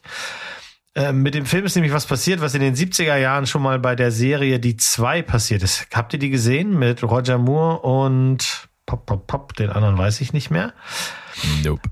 Nein, die Serie, die zwei, war überall ein Flop, nur nicht in Deutschland. Da hat es den Kultstatus gehabt, weil wir eine komplett neue deutsche Synchro darüber gezogen haben und uns dann egal war, was die in echt gesagt haben. In echt war das nämlich eine äh, bierernste Thriller äh, oder äh, Spionageserie und daraus wurde Klamauk gemacht. Und hier Tony Curtis war der andere. Tony Curtis, genau. Und hier hat man das genauso gemacht. Es gibt hier am laufenden Band Seitengags es gibt jede Menge One-Liner, die im Original nicht vorhanden sind. Gleich die ganze Intro-Szene. Da sind so dumme Sprüche bei, dass äh, Paula und ich erstmal auf Englisch geschaltet haben, um zu gucken, was sagen die denn da wohl? Und sie sagen äh, äh, gar nichts. Also die ganze Intro-Szene, man sieht da einen alten Leonardo da Vinci, der eine Maschine baut, mit der man aus Blei Gold machen kann. Und seine Mitarbeiter reden nicht, nur vereinzelt hört man irgendwas, bla bla bla bla bla bla. Aber in Deutschland ist da, ist Text ohne Ende und zwar nur Klamauk am laufenden Meter. Das heißt, du bist total drinne und ist alles ad, ad absurdum. Der ganze Film ist wie sein Plot komplett Banane. Hudson Hawk ist ein Dieb, der kommt gerade aus dem Gefängnis, der will eigentlich nicht mehr klauen, wird aber von diversen Leuten gezwungen, das zu tun. Und die arbeiten am Ende alle für die durchgeknallten Mayflowers. Das ist ein super reiches und super böses Ehepaar, das halt eben diese äh, Maschine haben will, die aus Blei Gold machen kann. Und die Teile soll eben HH besorgen. Eine wunderbare Andy McDowell ist dabei. Es gibt, wie gesagt, diese Swing-Musik, die auch in die Charts gelandet ist. Es laufen überall aufgeregte Duracell-Menschen durchs Bild. Äh, Steven hätte seine wahre Freude. Sie reden nonstop dummes Zeug. Das ist ein Guilty Pleasure, aber es ist ein Pleasure. Ich kann es ja nicht ändern. das ist eine hinreichend gute Begründung, ne? Ah, ja, einer von euch gesehen, den nehme ich mal an, nein? Ich, ich habe ah, den, ich, ich hab den gesehen, aber das ist so lange her, dass es wäre jetzt praktisch eine Erstsichtung, wenn ich den nochmal schauen würde. Also. Okay, Amo, okay. du hast ja gesagt, ne, ich bereite mich nicht vor, deswegen habe ich gedacht, was ist denn Hudson Hawk? Und ich dachte, das ist ein U-Boot-Film. Vielleicht irgendwie U-Boot im Hudson River oder irgendwas. Nee, ähm, ist nicht passiert, es war dann doch das. Und ich muss sagen, Richard E. Grant ähm, fand ich phänomenal in dem Film. Ja, ne? Bruce Willis äh, war wirkte wie ein Abziehbild von äh, Bruce Willis wirkte in dem Film äh, nee anders, der Film wirkte wie Hotshots äh, als äh, Hotshots 2 als Parodie auf äh, Rambo 2 und das wirkte wie eine Parodie auf Bruce Willis Film bloß halt dass Bruce Willis auch hier die Hauptrolle spielte. Ich konnte es nicht so wirklich ernst nehmen. Nee, soll man ja auch nicht. Und ich wollte es auch nicht so richtig, also nee, mich genau. nicht, der hat mich nicht ganz erwischt. Also der war aber, ja, ich, ich verstehe aber auch, dass man den lieben kann, weil gerade wenn man den vielleicht damals auch entgegen der Erwartung gesehen hat und dachte, ich kriege hier einen neuen Stück langsam und dann das Ding vorgesetzt bekommen hat, schon mutig. Ähm, ja, wie bei vielen Sachen, die Bruce Willis damals probiert hat, mutig aus dem Ding auszubrechen. Aber ähm, ja, ansonsten kann ich da nicht so viel fühlen man den eher durchschnittlich, aber trotzdem cool, was Bruce Willis hier einfach so abgeliefert hat und wie früher sich auch schon an sowas gewagt hat, ne? Ja, und ähm, du sagst es ja, also es war tatsächlich so, dass wir nicht wussten, was, was kriegen wir hier zu sehen im Kino. Und dann hast du halt diesen absoluten Humbug gekriegt. Und wir alle haben diese Humbug-Filme, bei denen man, wenn, wenn man auf jemanden trifft, der den nicht gesehen hat oder nicht damit groß geworden ist, sagt, warum guckst du das? Ja, ähm, das ist halt einer von meinen. Das ist nicht der einzige, aber ihr habt die auch. Und da, hier ist, das ist so ein Ding. Wenn man sich darauf einlässt, dann kann man damit Spaß haben, aber wenn man das auch gar nicht will, dann ist das natürlich für die meisten Leute ist das eine vier oder eine fünf oder sowas. Aber andere machen daraus auch ohne Genie, das habe ich auch schon gesehen bei IMDb, machen da knack eine zehn draus. Soweit ist es bei mir nicht. Der macht einfach nur wahnsinnig viel Spaß. Und äh, wenn ihr mal einen Tee habt und ihr braucht mal eine leichte Komödie, wo man wirklich nicht viel nachdenken muss und wo so ein kleiner Gag, der überhaupt keinen Sinn macht, da hinten links irgendwie so äh, rausgehauen wird, pff, dann guckt euch den an. Ich habe den gekauft, ne, Mo, und ähm, dachte mir dann so mal, Scheiße, habe ich jetzt verklickt, ist das doch irgendein Monty Python so am Anfang. ja, ja dann so wirkt das, ne? So wirkt das. Diese Szene, wo sie da äh, die Maschine bauen und der Meister Da Vinci da rumläuft und seine seine seine Spannmänner nur blödes Zeug von sich geben. Aber wie gesagt, das ist nur die deutsche Synchro und das ist das, was das Ding hier am Leben hält. Gibt's den zurzeit oh, irgendwo oh, zu sehen? Stimmt nicht. Ich glaube, der ist bei Netflix, Netflix ja. Echt? Ja. Ich Gut, glaube, dass ich ja. gekauft habe. ah. ich ich glaube, da kommen wir direkt auf meine Liste. Ich habe schon lange keinen Film mehr geguckt. Ich bin ja äh, gerade so im Serienmodus, aber Der, der hört sich an, als wenn er äh, mir ganz gut tun würde. Ja, und ei, gemeinsam ei, schaffen ei, wir es, dass es eine Fortsetzung gibt oder eine Serie. Gott. Also ich werde mir den nicht angucken. Das kann ich schon mal so vorweg sagen. Also ich habe da null Interesse so? dran. Okay. Echt. Hausaufgabe äh, incoming, mein Freund. Goodbye. Oh Gott, oh Gott, oh Gott. Nein, nein, nein. Super. Ich würde einfach mal sagen, aus Gründen überspringen wir Steven und gehen einfach direkt zu Sandros Platz 1. Wieso? Äh, weil, weil äh, Steven G.I. Joe die Abrechnung dann äh, als letztes noch droppen will, oder was? G äh, ja, genau. Steven haben wir ja die letzte Dreiviertelstunde dieses Podcasts gewidmet. Ja, das stimmt. Ja, ich mach's schnell. Mein äh, Platz 1 ist natürlich Sin City. Ist einer meiner absoluten Lieblingsfilme. Gehört neben Watchmen und diversen Batman-Sachen, aber die sind nicht so für sich selbst stehend äh, zu den besten Comic-Verfilmungen meiner Meinung nach, die es jemals gegeben hat. Und die Art und Weise, wie Rodriguez es hier schafft, den Stil und das Verhältnis so von Licht und Schatten von Frank Millers Comiken, äh, Comicsen einzufangen und auf die Leinwand zu bringen, ist einfach unglaublich. Nach wie vor sieht der Film einfach Bombe aus. Die Auswahl der einzelnen Kurzgeschichten ist sehr gut. Äh, die Besetzung der einzelnen Rollen ist mega ikonisch, vor allem Mickey Rourke als Marv. Ähm, Jessica Alba, äh, Clive Owen, Elijah Wood, mega Performance. Aber was sage ich, ihr kennt das Ding alle, äh, genauso wie halt Pulp Fiction, aber trotzdem Bruce Willis ist der, ist das Herz des Films. Ich finde seine, ähm, ja, The Customer is always right. Äh, the, the, nee, Quatsch, Quatsch ist das Intro. The Yellow Bastard ist quasi die Geschichte, die in zwei Hälften aufgesplittet ist und sozusagen wie eine Klammer um den Film gemacht ist. Und ich finde die, ähm, finde die nicht nur sau cool, sondern auch einfach mega ans Herz gehend. Ähm, ein alter Mann stirbt, ein junges Mädchen lebt, fairer Tausch. Ich denke, damit ist alles gesagt. Ich, ich liebe den Film nach wie vor. Könnt ihn jeden Tag gucken. Ja, und deswegen für mich auch die tollste Performance von Bruce Willis als John Hartigan hier auf Platz 1. Ja, hm, schon mehrmals gesehen. Meisterwerk, Knaller. Ich glaube, das letzte Mal, dass ich diesen Film gesehen habe, war bei dir, Berg. Im Hinterhof. Im, unten auf, im Hinterhof, ne? Ja, ja. Und jetzt ja, habe ich ganz ich viele Flashbacks an meine erste Gastfolge an euch, bei euch. Da haben, hast du nämlich genau das gesagt, Steven. Echt? Ja. Haben wir einen Beamer geguckt, damals bei Berg. In der ja, alten Wohnung. Ja. Geiler Abend. Das ist schon, ja. ein paar, schon ein paar Jährchen her, ne? Also es äh, zehn? Stimmt. Puh. Kann gut, ja, auf jeden Fall, natürlich. Ich hab, bin vor zehn Jahren ja nach Leipzig gezogen, also ist länger her, ja. Also es wäre auf jeden Fall definitiv mal wieder Zeit, äh, den äh, zu schauen, weil das ist so einer der Filme, die bei mir auf jeden Fall in die Kategorie fallen. Äh, Rewatch muss da äh, immer mal wieder her in unregelmäßigen Zeitabständen. Mache ich ja nicht so oft, aber hier bietet sich das definitiv an. Macht ja, das alle mal. Also Wirklich grandios, Meisterwerk schon mehrfach gesehen, muss man unbedingt machen. Natürlich nicht die Leute, die mit Gewalt nicht so gut umgehen können, also weil da gibt's hier eine ganze, äh, ganze Menge und eine Aber ganz äh, explizite Menge. So. Ja, das stimmt. Aber dafür umso, umso krasser.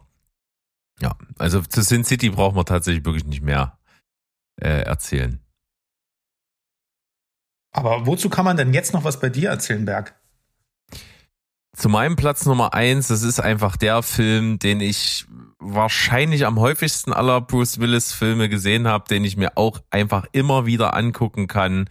Der, da ist natürlich die Actionrolle par excellence. Es ist das fünfte Element. Ich kann nichts dafür. Ich liebe den Film einfach. Ich finde an dem Film alles geil. Der ist, der ist laut, der ist schrill, der ist kreativ, der hat einen supergeilen Gary Oldman als Bösewicht. Der hat eine fantastische Milja Jovovich, die kaum ein Wort sagt und trotzdem absolut grandios ist in diesem Film. Der hat äh, eine tolle Story. Ich mag diese ganze, diese ganze Aufmachung wie, wie das so aufgebaut wird, mythisch, mit diesem Prolog in diesen alten Wüstentempel dort. Das finde ich so geil.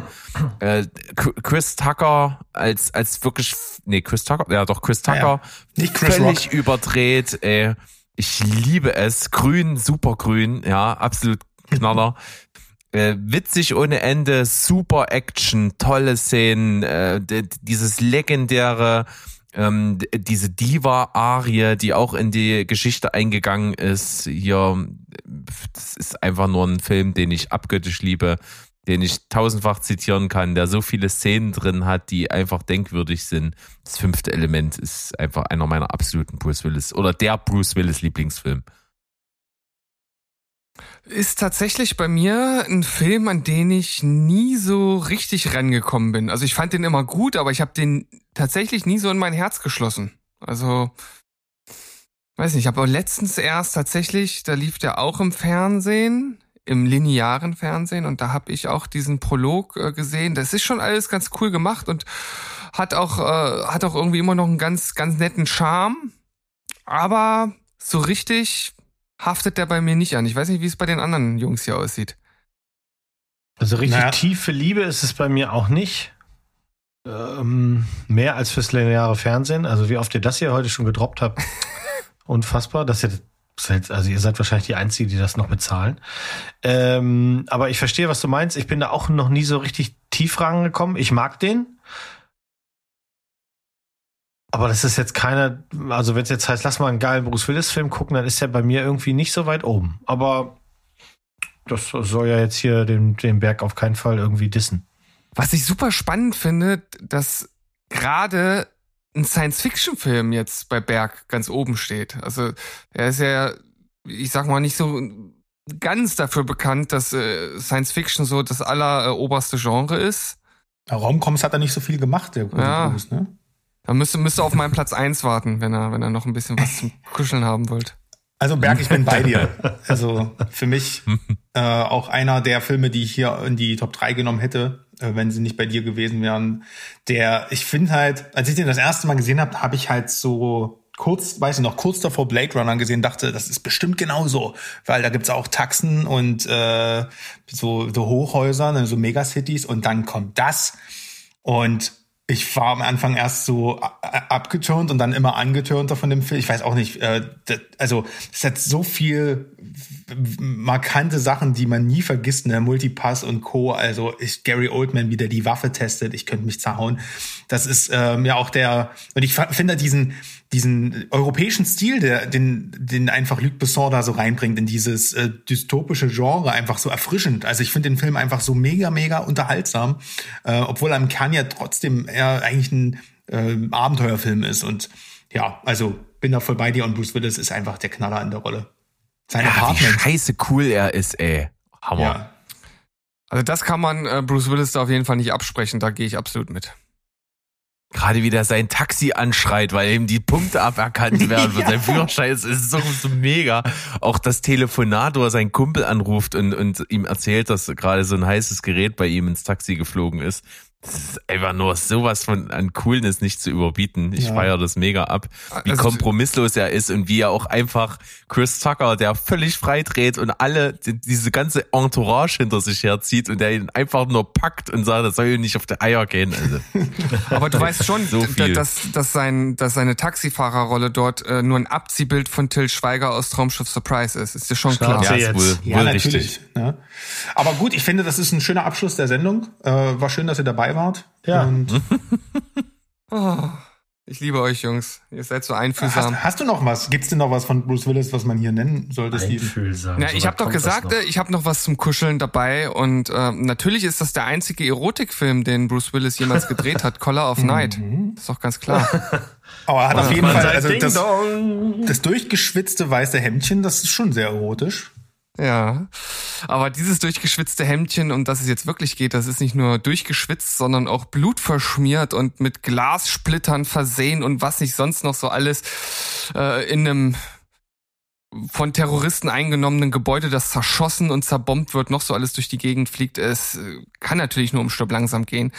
Ein Film, der bei mir ja, für alle Ewigkeit, und da lege ich mich tatsächlich fest, in meinen Top 3 der besten Filme aller Zeiten bleiben wird. Nicht nur Actionfilm, sondern wirklich bester Film. Äh, das liegt nicht daran, dass er objektiv gesehen so ein absolut äh, guter Film ist, was er natürlich ist. Aber wenn man wirklich mal objektiv drauf guckt, natürlich wieder nicht. Aber eigentlich ist er das. Ähm, der hat mich halt geprägt. Also ich habe den das erste Mal, ich weiß nicht, mit mit mit 10, 11 oder so gesehen und seitdem halt immer wieder.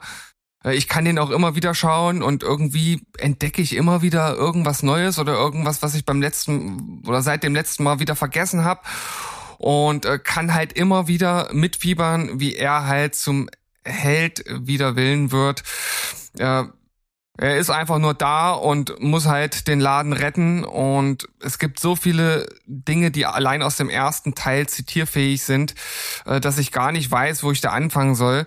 Ähm, alleine schon die Geschichte, wie der Film überhaupt äh, zustande gekommen ist. Also die wenigsten wissen ja zum Beispiel, dass das äh, Ganze auf einem Buch basiert, was schon ein Nachfolger zu einem anderen Buch war, The Detective, wo es auch schon einen Film zu gab von 1968, äh, wo die Hauptrolle von Frank Sinatra übernommen wurde. Und äh, als dann dieser Film hier gedreht werden sollte, wurde tatsächlich auch erstmal an Frank Sinatra gedacht, doch der war ein bisschen zu alt für die Rolle mit über 70.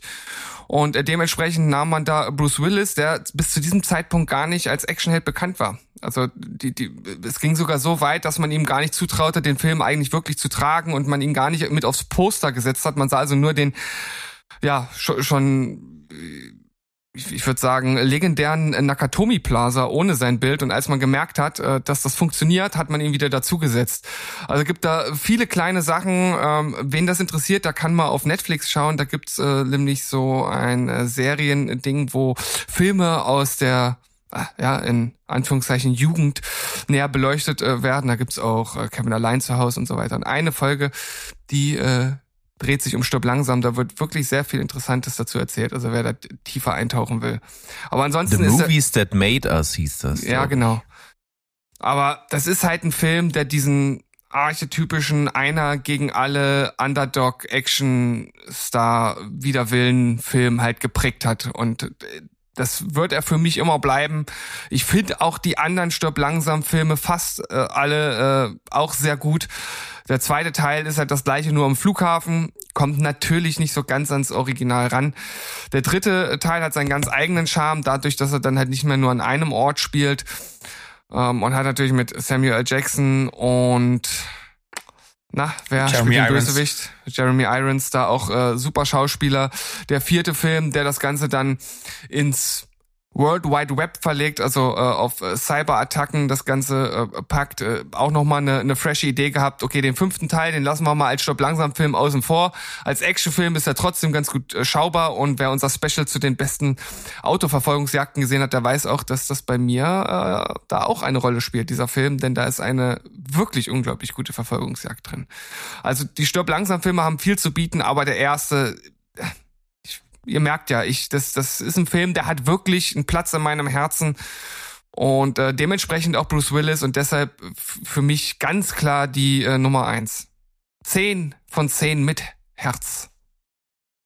Ja, man muss ja auch sagen, bis du in mein Leben getreten bist, habe ich den ja nicht gesehen gehabt, tatsächlich.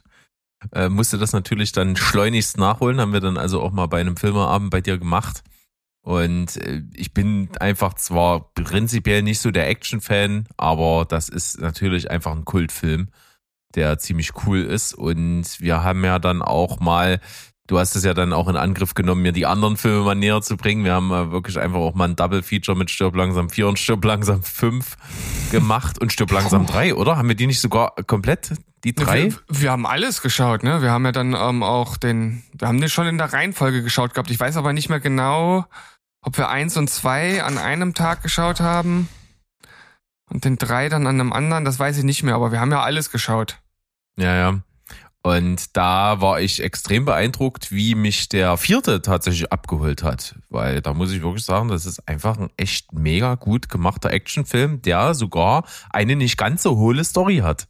Also das muss, muss man wirklich da mal äh, durchaus äh, bemerkend äh, an, an, anbringen an der Stelle und den fand ich gut. Und der fünfte, ja, das, das ist immer noch ein ganz guter Actionfilm, so, da, da, da steckt schon einiges drin, wie du schon sagst, diese Wahnsinnsverfolgungsjagd und so.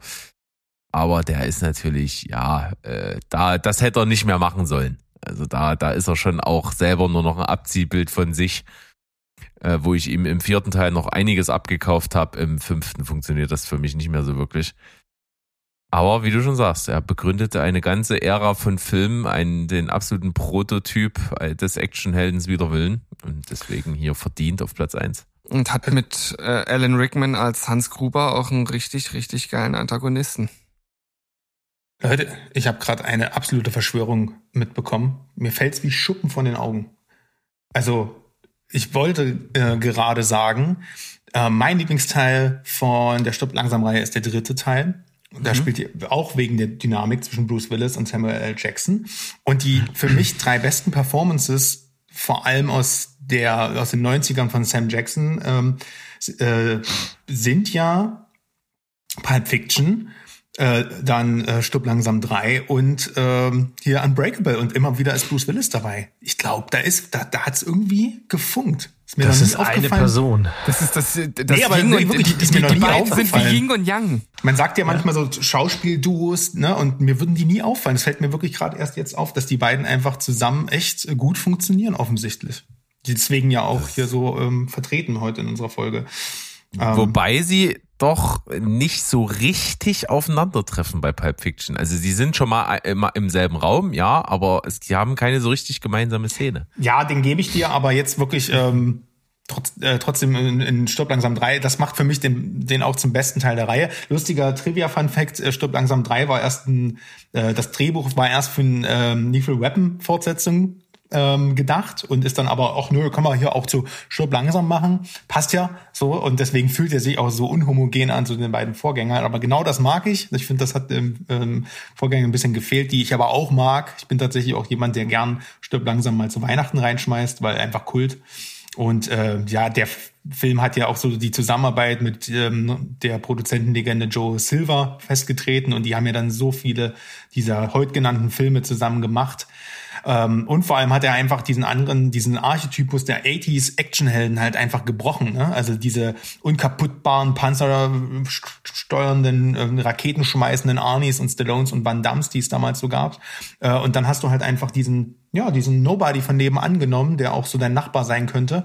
Und das hat ja wirklich eine ganze äh, Trittbrettfahrerei dann in Gang getreten, die sich, die ja bis heute anhält. Aber keiner hat es natürlich so cool gemacht wie, ja, unser Kollege aus Ida Oberstein, ne?